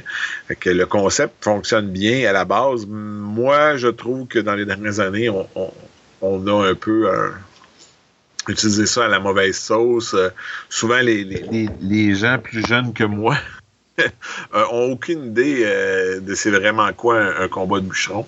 Euh, moi, j'ai vu des combats de bûcheron où que ben là, le concept, c'est si je te pitch en bas, faut que les autres gars te bûchent puis le ramènent dans le ring. OK? Mais là, si vous le pitchez jamais, parce que vous faites juste votre combat, mais personne ne se lance en bas du ring pour que les bûcherons embarquent, Ça sert à rien. ça sert à absolument à rien. Euh, fait que donc ça c'est le- le- l'espèce de danger. Aussi on a 8 minutes pour faire un combat de bûcheron, mais c'est sûr que Il n'y a Ben, pas d'intérêt. La, la- la dernière tentative d'un combat de bûcheron à la WWE, c'était des zombies là, en, Oh mon Dieu, oui. en, en copromotion avec le film de Zack Snyder sur Netflix sur les zombies. Il y avait des acteurs, des gars de NXT euh, déguisés en zombies qui faisaient les, les, les Lumberjacks. Euh, le Miz s'est fait manger puis euh, s'est blessé. Euh, donc c'est donc, euh, mettons que on- la côte est longue et dure et difficile en avant de lui pour qu'un jour le Lumberjack match regagne euh, ses lettres de noblesse. là. Euh, mais dans la, la bonne rivalité où justement tu veux garder deux gars qui ont une rivalité tellement intense ensemble, euh, puis que tu veux qu'il y ait un gagnant, c'est un peu le concept de la cage, on va les garder dans le ring. Mais là, les méchants, l'avantage qu'ils ont, c'est que leurs amis peuvent les aider. Ouais. Parce qu'ils les taperont pas.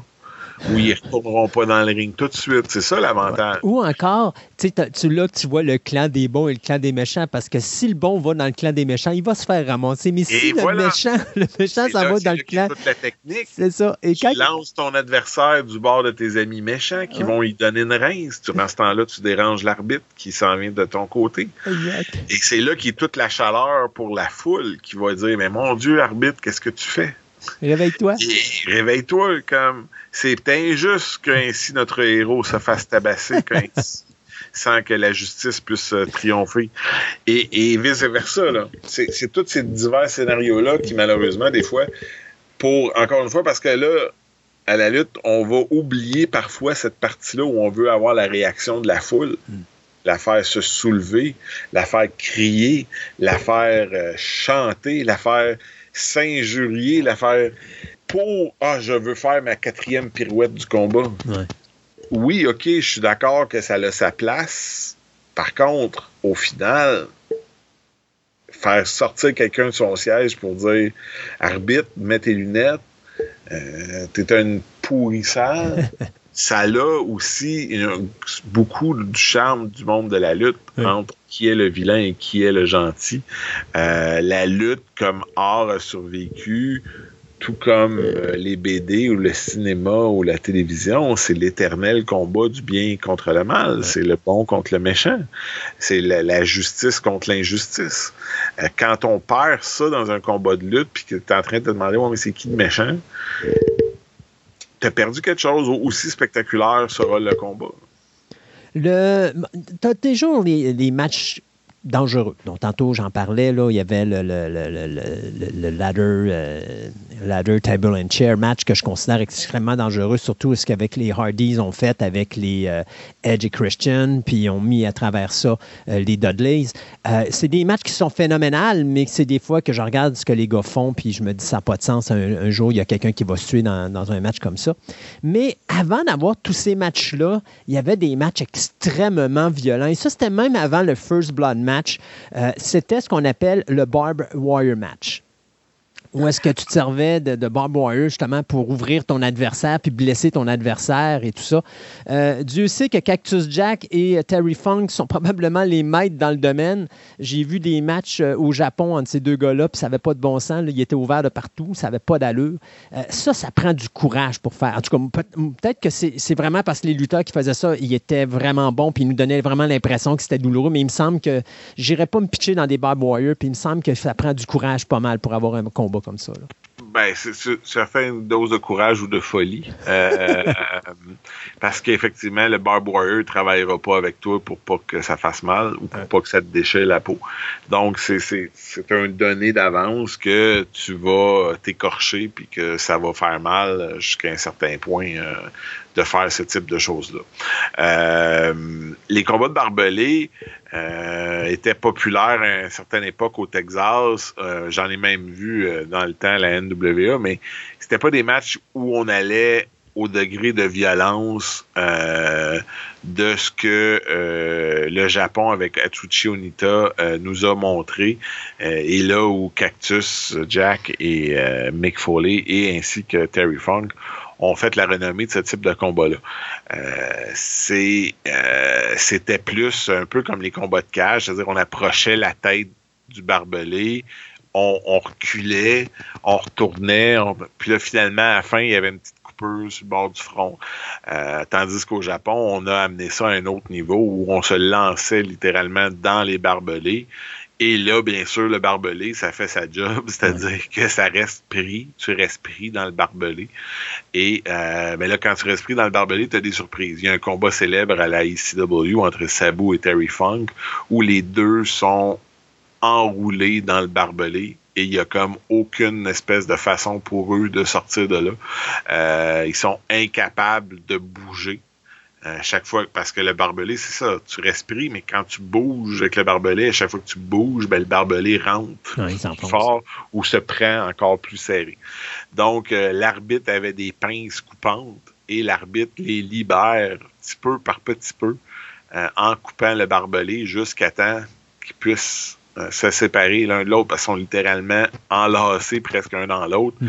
avec le barbelé tout autour d'eux et il n'y a plus rien à faire. Euh, pour, pour les sortir de là. Euh, dans un récent documentaire, Terry Funk dit euh, à propos des matchs de barbelé, it sucks. Là, dans le match, on, est dans cette espèce de. C'est sûr que c'est spectaculaire, à presque sécuritaire. C'est-à-dire qu'il il va y avoir des écorchures et des blessures. Ça peut être désagréable, mais en principe, il ne devrait pas y avoir rien de majeur il y a eu des gars qui ont quand même eu des triceps et des muscles déchirés par le barbelé. Euh, donc, il y a quand même un, haut risque euh, dans ce type de match-là. On en voit de moins en moins souvent. La All Elite Wrestling en a fait un, euh, il n'y a pas si longtemps, mais qui était au final peut-être un peu trop sécuritaire, tellement sécuritaire que le match a totalement perdu son notion de spectaculaire. Hmm. C'est vraiment les deux points maintenant qu'on en discute euh, depuis un, certain nombre de temps. Spectaculaire versus sécuritaire. C'est un peu là que se joue toujours euh, le succès de ces combats-là. Exact. Euh, il y a plein d'autres choses qu'on pourrait parler. hein. Il y a les strap matchs, où est-ce que les deux lutteurs sont attachés avec une corde, qui ont, à un moment donné, ils ont mis un- un- une clochette. euh, ça, je pense que c'était un des matchs favoris à Dusty Rhodes, la Ouais. clochette de bœuf.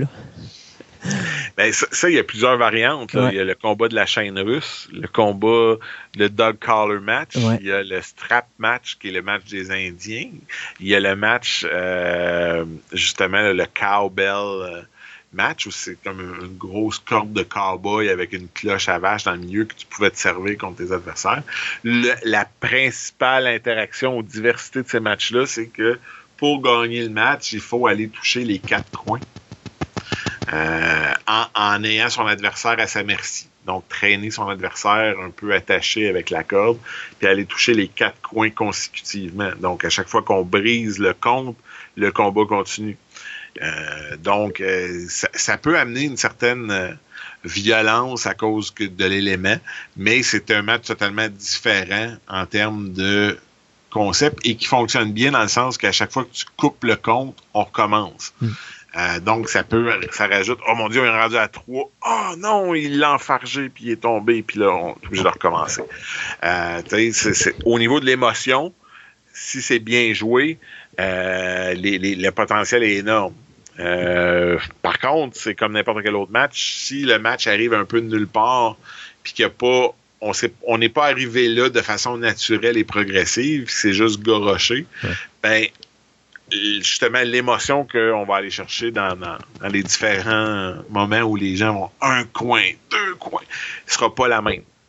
Euh, le Object on a Pole match. Donc, ça, euh, un match que je considère d'une certaine façon inutile, malgré que je te dirais, moi, j'aurais toujours utilisé ce type de match-là si, mettons, un exemple, tu as un lutteur qui veut mettre euh, son combat de championnat du monde, mettons, c'est un numéro un, un contender, en tout cas, c'est celui-là qui, a la chance d'avoir son combat contre un lutteur champion du monde.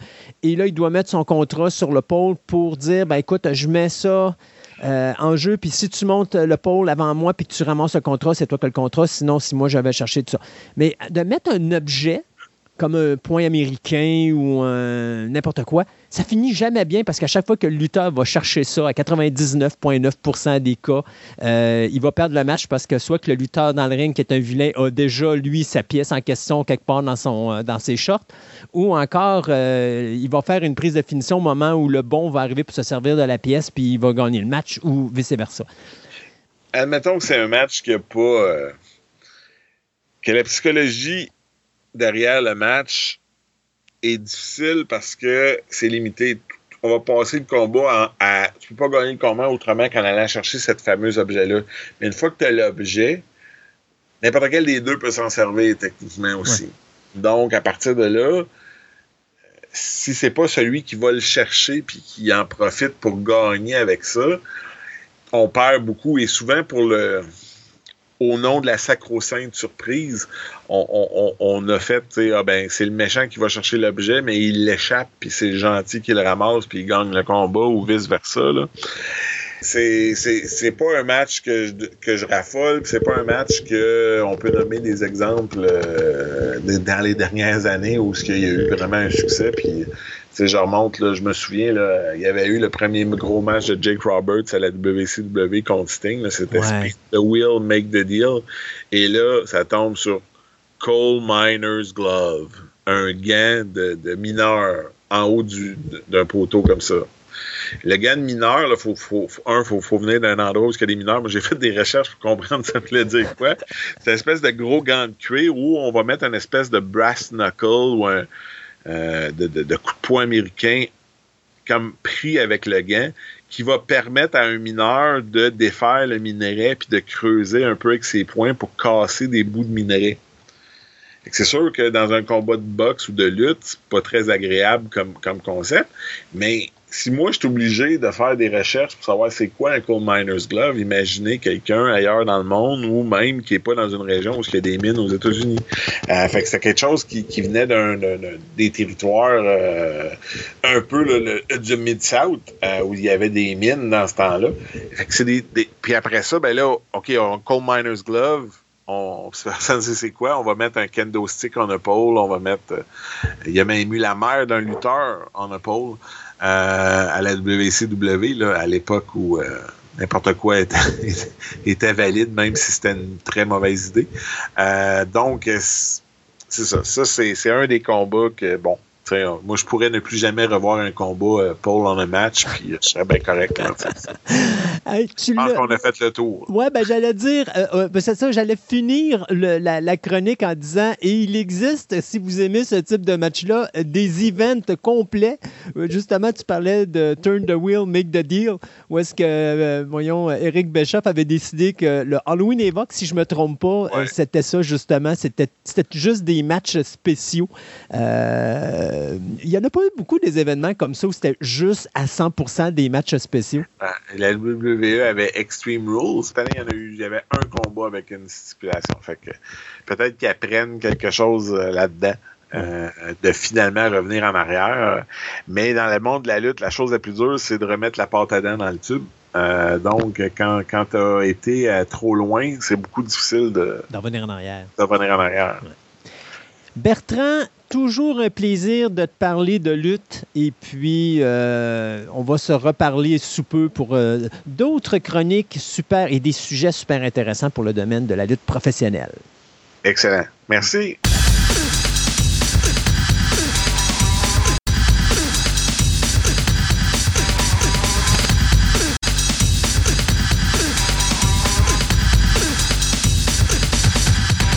Ce segment de la table ronde vous est présenté par Vidéo Centre-Ville, le plus grand club vidéo répertoire de la ville de Québec. Avec ses quelques 50 000 films en inventaire, ce petit village de cinéphiles a su avec le temps s'adapter afin de résister à l'empire grandissant qu'est le streaming. En plus de ses films cultes rares et de ses grands classiques qui sont disponibles en DVD et même dans certains cas en cassette vidéo, Vidéo Centre-Ville possède le plus grand choix de bandes sonores de films en vinyle, ainsi que différents articles promotionnels reliés au domaine du cinéma, tels que des livres, des magazines, des figurines et plein d'autres surprises.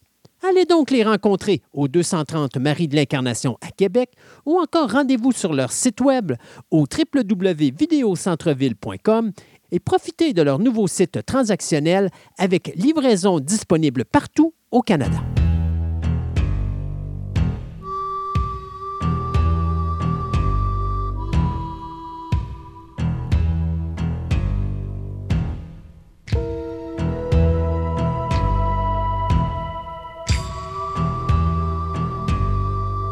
Pour les renouvellements et les cancellations, eh bien, euh, c'est confirmé. Je vous l'avais déjà annoncé d'ailleurs quand on avait parlé. Blacklist, ça va arrêter avec la dixième saison sur NBC. Du côté de HBO Max, on vient d'annuler la série télé Pennyworth après la troisième saison. C'était pas une surprise. Il faut s'attendre que tous les shows de DC actuels vont tout y passer. Euh, Ghost, la, ben, la version américaine et non pas la version britannique qui est passée sur, euh, ben, qui est diffusée sur CBS, pardon, vient d'être renouvelée pour une saison numéro 3. De Last of Us, eh bien, Amazon Prime vient d'annoncer que c'était renouvelé pour une deuxième saison. Je pense qu'on l'avait annoncé dans le dernier, la dernière émission. Surprenant. Oui, c'est ça. Le euh, reboot de Night Court, qui est présenté sur NBC, c'est renouvelé pour une saison 2. Pitch Perfect Bumper in Berlin sur, sur Peacock, eh bien, c'est renouvelé pour une saison 2. Euh, du côté de Paramount Plus, on va en parler dans quelques instants. Beaucoup de remue-ménage, donc on fait du nettoyage. Les séries American Gigolo et Let the Right One In sont annulées au cours de leur première saison. La fabuleuse Madame Maze, qui est présentée sur Prime Video, va se terminer au terme de sa saison numéro 5. La série Servant sur Apple TV, eh bien, ça va se terminer à la fin de cette saison-ci, donc après quatre saisons. Le Bray vient d'être renouvelé pour une saison 3 sur NBC, mais pour seulement six épisodes. Je vous le dis tout de suite, la saison prochaine, c'est la dernière. Euh, Avenue 5 est officiellement euh, cancellé sur HBO Max. Amazon vient de renouveler de Peripheral pour une saison numéro 2. Disney Plus vient d'annuler la série de, Mysterious Benedict Society pardon, après deux saisons, alors que Hulu va euh, mettre un terme aux deux séries Kindred et Reboot après leur première saison. Ça, ça a un rapport avec tout l'argent qu'on va essayer de sauver du côté de euh, Disney. Fox vient de renouveler sa série euh, de Cleaning Lady pour une troisième saison. Alors que Stars vient de renouveler pour une quatrième saison sa série Powerbook 2 Ghost. Apple TV vient de euh, renouveler officiellement la série Acapulco pour une troisième saison de 10 épisodes. Euh, du côté de Peacock, on renouvelle The Traitors pour une saison 2, alors que Hulu renouvelle la série d'animation Hitmonkey pour une deuxième saison. Pour Netflix, on renouvelle That 70 Show pour une saison 2. Paramount Plus vient d'annoncer que la série 1923 avec Helen Mirren et Harrison Ford s'est renouvelée pour une deuxième saison. Mais du côté de Paramount et de Yellowstone, je vais vous annoncer des affaires tantôt, ça s'en vient, mais ça brasse camarades, pas à peu près. Du côté de AMC, eh bien, on vient de renouveler l'autre série de Anne Rice. La série surnaturelle Mayfair Witches vient d'avoir une deuxième saison, tout comme, bien sûr, on avait dit dans d'autres euh, épisodes avant là, que euh, Interview with the Vampire était également renouvelé pour une deuxième saison. Euh, on se rappellera que le mois passé, Netflix avait cancellé la série télé de Neil Patrick Harris, Uncoupled. Eh bien, Showtime vient de racheter les droits et va diffuser une deuxième saison au show qui avait été annulé. Sortie cinéma, deux dates à vous annoncer. D'abord, The Batman numéro 2 avec Robert Pattinson, c'est pour le 3 octobre 2025, alors que le film de Ridley Scott, Gladiator numéro 2, eh bien, lui sortira en salle le 22 novembre 2024.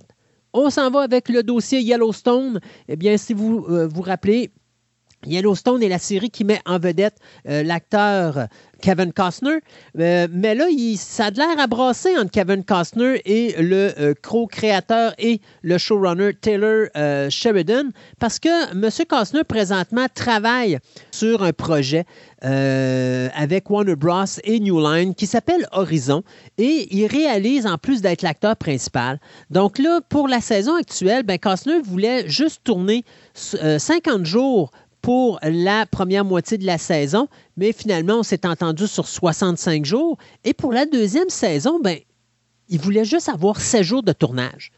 Et là, à un moment donné, ben, du côté du producteur, on a comme fait à. Fait que là, présentement, on travaille sur une nouvelle série qui va se passer dans l'univers de Yellowstone dans la même période que la série de Kevin Costner, et ça mettrait en vedette Matthew McConaughey. Sauf que là, on vient d'annoncer qu'à la fin de la présente saison, les, pratiquement toute la distribution de Yellowstone vont être transférées dans ce show-là et ça veut dire probablement qu'on va arrêter la série Yellowstone à l'après la présente saison. Ça, ça veut dire qu'on risque de flusher l'acteur Kevin Costner, Ben sauf oui. si euh, Costner reprend, euh, se remet euh, à sa place. Là.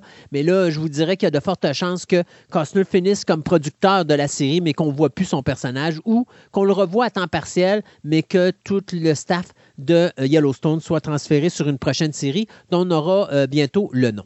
Toujours du côté de Paramount et Showtime, ben euh, Paramount va eux autres aussi couper dans les dépenses. Et qu'est-ce qu'on fait? Bien, on va tout simplement englober Showtime. Donc, au lieu d'avoir deux postes de streaming, un à côté de l'autre, on va en avoir juste un. Et donc, Paramount Plus change de nom et ça va devenir Paramount Plus with Showtime. Quel nom bâtard. Il aurait juste simplement laissé ça avec Paramount Plus, ça aurait fait pareil. Euh, donc, on va bien sûr mettre du monde à la porte. Il y a beaucoup de shows qui vont être annulés. On va garder seulement les shows qui ont une bonne cote d'écoute et les shows qui euh, correspondent à peu près à moins de 10% de l'auditoire, bien, eux vont être flushés dans les prochaines semaines et les prochains mois. Et ça commence déjà parce que euh, Showtime avait, filmé- avait terminé le tournage d'une série qui s'appelait Three Women, qui mettait en vedette les actrices Shailene Woodley, Betty Gilpin et euh, Dawanda Wise. Eh bien, on vient d'annoncer que bien que la série soit terminée, on vient de prendre ça et de jeter ça au vidange. Donc, euh, euh, c'est ce qui se passe avec Paramount. Ça brasse beaucoup avec Yellowstone et ça brasse beaucoup avec Showtime. Et surtout, leur nouveau poste de streaming, Paramount Plus, with Showtime. Du côté de Splash, euh, c'est la, scénariste Sarah Rothschild qui nous avait donné de Sleepover, qui va reprendre le scénario qui avait été écrit par euh, une autre scénariste dont le nom m'échappe. Euh, C'était Maria Lewis Ryan, pardon. Donc, euh, on efface ça, on recommence parce que du côté de Disney, on veut faire un remake du film de Ron Howard de 1984 qui mettait en vedette à l'époque Tom Hanks et Daryl Hannah et John Candy. C'était un petit bijou. Si vous avez jamais vu Flash, il faut l'écouter. Ça vaut vraiment la peine. Euh, donc, on va faire un reboot de ça. L'actrice Gillian Bell euh, est toujours là, euh, attachée à ce projet. Donc, Splash, on recommence à zéro, mais on n'abandonne pas le projet. Euh, je vous disais que Superman et Lois, je m'attendais que la prochaine saison allait être la dernière. La raison, ben, d'abord, un, on sait qu'il y a un des fils de euh, Clark et de Lois qui va être changé puisque l'acteur a eu des problèmes psychologiques reliés aux, euh, aux réseaux sociaux. Eh bien là, on a changé le nom de l'acteur. Bien là, maintenant, on apprend que euh, l'acteur John Cryer qui faisait Lex Luthor vient également de prendre le bord, puisque c'est l'acteur Michael Kudliz qui va prendre sa place. Ça, c'est le gars qui faisait Abraham dans la série Walking Dead. Donc, euh, deux nouveaux acteurs pour la série pour prendre des personnages déjà existants. Superman et Lois, je m'attends que la prochaine saison, ça soit Ouais. la dernière. Euh, du côté de Jordan Peele, c'est drôle. C'est le, probablement dans tous les films qu'il nous a donné présentement celui qui a rapporté le moins d'argent au box-office. Et pourtant, c'est le seul avec lequel Jordan Peele a l'intention de faire une suite. Donc, il est présentement en train d'écrire, le scénario de Nope 2. Et on y révélerait peut-être les origines de la fameuse créature extraterrestre qu'on voit dans le film. Euh, la question, c'est on ne sait pas si Nope 2 va être un prequel ou une suite. Et on ne sait pas non plus si les acteurs Daniel Kaluuya ou l'actrice Kiki Palmer seront de retour pour ce deuxième opus. Oh mon Dieu, quand il y a quelque chose qui marche quelque part, on essaye par tous les moyens de ramener la même chose ailleurs. Donc, quand on voit que Scream semble fonctionner au niveau du euh, de repartir ou de revival au niveau des films, ben là, Sony, qui a déjà pourtant essayé de faire de quoi il n'y a pas si longtemps avec une série télé puis qui se sont pété la gueule, ben là, on va reprendre les acteurs Jennifer Love Hewitt et l'acteur Freddie Prince Jr. pour refaire un reboot, ben pas un reboot, mais je pourrais dire un revival de I Know What You Did Last Summer au cinéma. Donc, on va reprendre les personnages de 1997, puis on va essayer de créer une nouvelle génération de victimes qui vont se faire poursuivre par un gars avec habillé en espèce de tenue de, de pêcheur avec une espèce de, hook, crochet, là, un crochet, c'est ça. Euh, donc, on se rappellera, par exemple, le film d'origine de 97, écoute ça, là, il y avait quand même Jennifer Love Hewitt, Freddie Prinze Jr., il y avait Sarah Michelle Gellar, Ryan Phillips, Bridget Wilson et Anne euh. Donc, tu sais, t'as quand même du gros staff là-dedans. Alors, euh, c'est Jennifer Caitlin Robinson qui avait fait le film Do Revenge sur Netflix, qui va réaliser ce film et le producteur Neil H. Moritz va être de retour à la production ainsi qu'à la scénarisation, scénario qu'il va écrire aux côtés de Leah McKendrick. Donc, I Know What You Did Last Summer, on le sait ce qui s'est fait l'été passé, mais il semble qu'on veut continuer à nous le mettre d'en face. Hey. Antoine Fuga va décider de, a décidé de travailler sur une biopic de Michael Jackson. Et là, il a trouvé l'acteur qui allait fait Michael Jackson. Puis il n'est pas allé chercher bien loin. hein. Il est allé chercher dans la famille des Jackson, puisqu'il est allé prendre le fils de Jermaine Jackson, qui faisait partie des euh, Jackson 5, euh, pour interpréter le rôle de Michael Jackson. Donc, Jafar Jackson, qui est le neveu de Michael Jackson, va interpréter le personnage de Michael Jackson. Alors, il paraît que c'est assez impressionnant de le voir aller. Le gars qui euh, est âgé quand même de 26 ans, qui n'a jamais fait de cinéma de sa vie, mais qui a quand même euh, euh, fait de la danse et du chant. Donc, du côté de Antoine Fuga, on est confiant de ce que ça va donner. C'est bien sûr John Logan qui a travaillé sur les scénarios de Aviator et Hugo qui va s'occuper de l'écriture de cette biopic aux côtés de Sam Mendes, qui était le réalisateur de Skyfall. Ça va faire des, des- des réunions de famille bizarres, je te dirais, parce qu'une biopic de, de Michael Jackson, là, c'est soit, soit que ça va être borderline, tu sais, qu'il Ouais. va aborder le, le, Ben, le ils abordent tout, passé. oui, euh, ils abordent tout, là. c'est ça, puis là, c'est comme tu dis, ah ben, j'ai- représenté mon oncle de telle manière au cinéma, et après ça, tu t'envoies dans les parties de famille. Ah, en tout cas, je sais pas, Mais, tu sais, le pire... avec leur trouble. Ah oui, mais tu sais, en plus, c'est drôle parce que rappelle-toi qu'on avait la biopic sur Madonna. Puis finalement, c'était Madonna qui voulait la réaliser. Elle a été flushée. Là, maintenant, tu vas avoir la biopic de Michael Jackson, interprétée par le neveu de Michael Jackson. Ouais, c'est ça.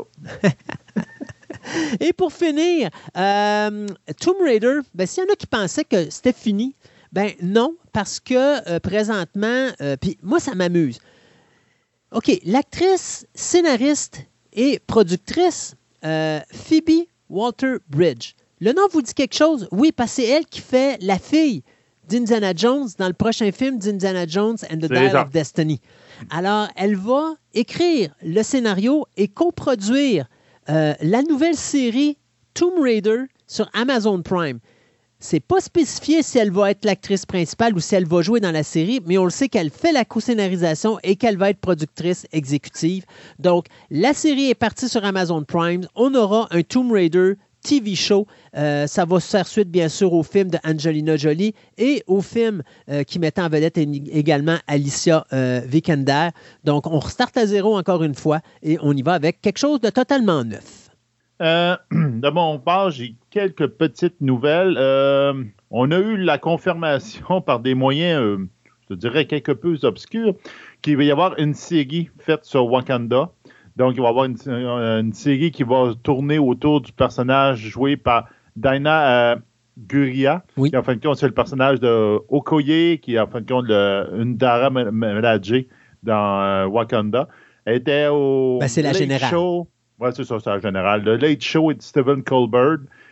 Il a posé la question, puis il a dit Euh, Je me suis fait dire que je pouvais gentiment faire des allusions à cette possibilité d'un show.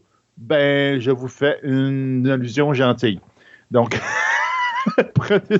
Oh, c'est étrange la manière qu'ils étaient- ils tiennent tellement avec les règnes très serrés de leurs acteurs. Ça a l'air qu'elle s'était fait dire que tu pouvais en dire quelque chose. Ben, je ne sais Ah, pas si on va avoir un, wa- un- un Black Panther 3. Moi, je pense pas. Mais Moi euh, il avait bien spécifié à la fin du film que, Black, que Wakanda allait revenir. Donc, on savait qu'il allait de quoi qu'il allait se passer là-dessus. là. C'est ça.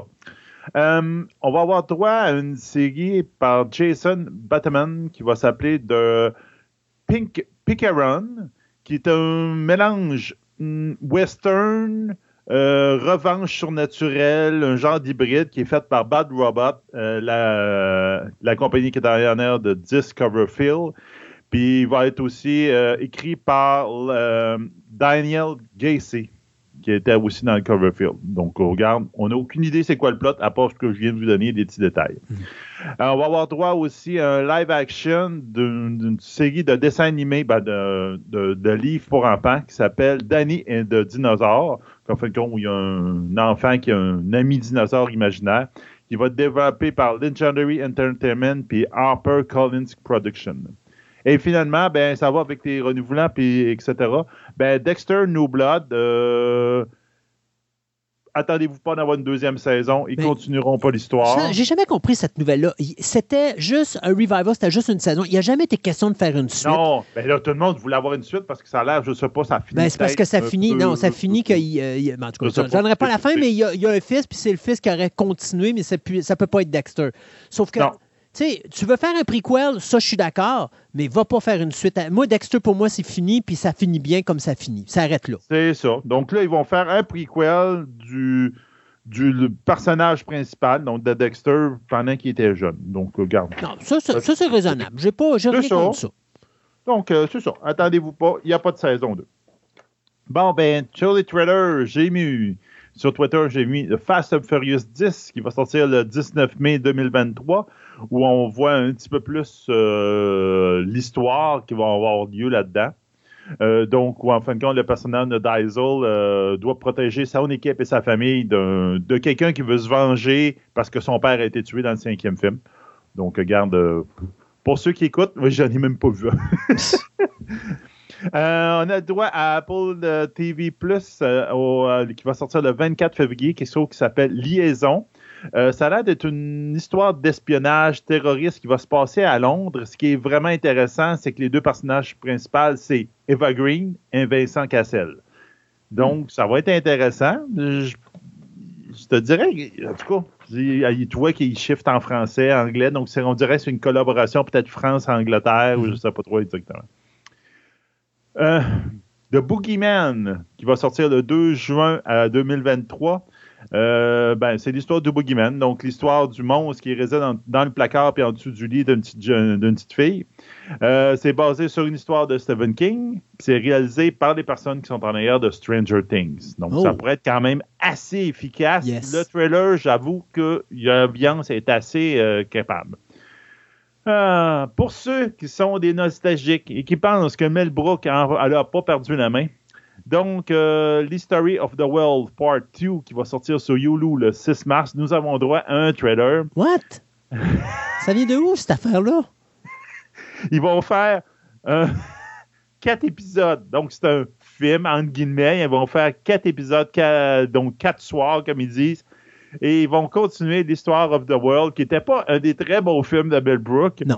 Puis ils vont faire la Part 2, où une trollée de gros acteurs vont là parce qu'ils sont les chums de Mel Brooks puis ils veulent jouer dans un film de Mel Brooks avant qu'il meure. Genre, ah, c'était. Mais là, c'est. Est-ce que c'est l'humour de Mel Brooks? Est-ce que l'humour est dépassé? Moi, après avoir vu le trailer, j'ai tendance à vous dire que oui. Mais bon, avec Sigmund Freud qui parle de, de, de, de coït, euh, puis euh, ils font des petites danses, puis euh, ah, ça pas comme. Alors, est-ce que History of the World Part 2, In Search of More Money, existe encore? Oui. Ah bon? Puis encore là, tu vois les acteurs qui font référence à leur film même. Là, c'est comme. Oh. Donc, c'est ça. Puis, je vous dirais qu'il y a deux choses que je voudrais faire, deux commentaires rapides. De là, ça va, si vous avez la chance, allez le voir. Ça vaut la peine. C'est une belle série. C'est une super série à date. Et contrairement à tous les avis sur Internet, je vous dirais, allez voir euh, National Treasure, euh, la, Edge of the Story, la série télé. J'ai quand même bien apprécié cette série-là. C'est sûr, il y en a beaucoup qui ont dit une histoire d'ado, mais c'est oui, c'est une histoire d'adolescent, c'est pour des adolescents. C'est c'est sûr que, regarde, c'est un adolescent, euh, il hack tous les systèmes informatiques avec un portable, là. mais bon, regarde, mets ça de côté. Il y a des bons des acteurs qui sont intéressants, la dynamique est bonne et tout ça. C'est juste plate, les critiques sont tellement pas bonnes. Je suis pas sûr qu'il va y avoir d'autres. d'autres euh, Ils vont continuer la série, mais ils ont une conclusion à la fin. Bon. Jusqu'à la toute fin, ils font Ah, mais j'ai trouvé quelque chose d'autre, il y a peut-être un autre trésor. Bon, regarde, tu dis, bon, c'est sûr qu'ils aimeraient ça en faire d'autres, mais à date, Disney n'a pas confirmé ou infirmé qu'il allait avoir une autre saison. mais ça, c'est triste. Comme moi, j'ai vu Megan récemment, excellent, excellent, excellent film. Mais tu sais, tu as toujours des gens qui disent Ah, les woke, ah, les ci, ah, les ça. Ben, à un moment donné, là, c'est comme on vit dans une génération, puis il faut accepter le produit qui est là. Moi, tu sais, comme j'ai beaucoup de monde qui ont chialé sur Wakanda, euh, Black Panther 2, puis qui disait Ah, c'est un film d'enterrement pendant deux heures. Et, non, j'ai pas détesté Black Panther numéro 2. C'était quand même bien. J'ai trouvé même au niveau... Non, mais écoute, j'ai trouvé que c'était bon. Et en plus, il faut que tu dises que tu n'as pas, pas une grosse distribution comme dans le premier film. Tu n'as pas l'acteur qui, soutient ça. Donc, c'est tous des acteurs secondaires qui prennent la relève. Donc, je pense que le travail qui devait être fait a été fait. Maintenant. Ils ont un bon méchant. Honnêtement, les effets spéciaux, sont méchamment meilleurs sur le deuxième que sur le premier, parce que le premier, ça faisait mm-hmm. vraiment pitié. Alors, non, moi, personnellement, j'ai bien aimé Black Panther numéro 2. Je te dirais que c'est la fin que j'ai pas aimé. la, bataille sur le sous-marin, mettons, là, c'est comme je faisais. Ah, voyons, c'est quoi cette affaire-là? Mais le méchant est très, très bon. Il, est, crédible. Il, est, il y a un, un personnage gris. Mm. Il est méchant, mais il a ses raisons. Puis j'ai bien aimé ça. Exact. Ben, c'est tout, Sébastien, pour cette émission de Fantastica. Et puis, euh, il ne reste qu'une chose à faire, n'est-ce pas, mon cher? Dire à notre auditoire. De revenir. De revenir nous voir dans deux semaines pour la prochaine édition de Fantastica.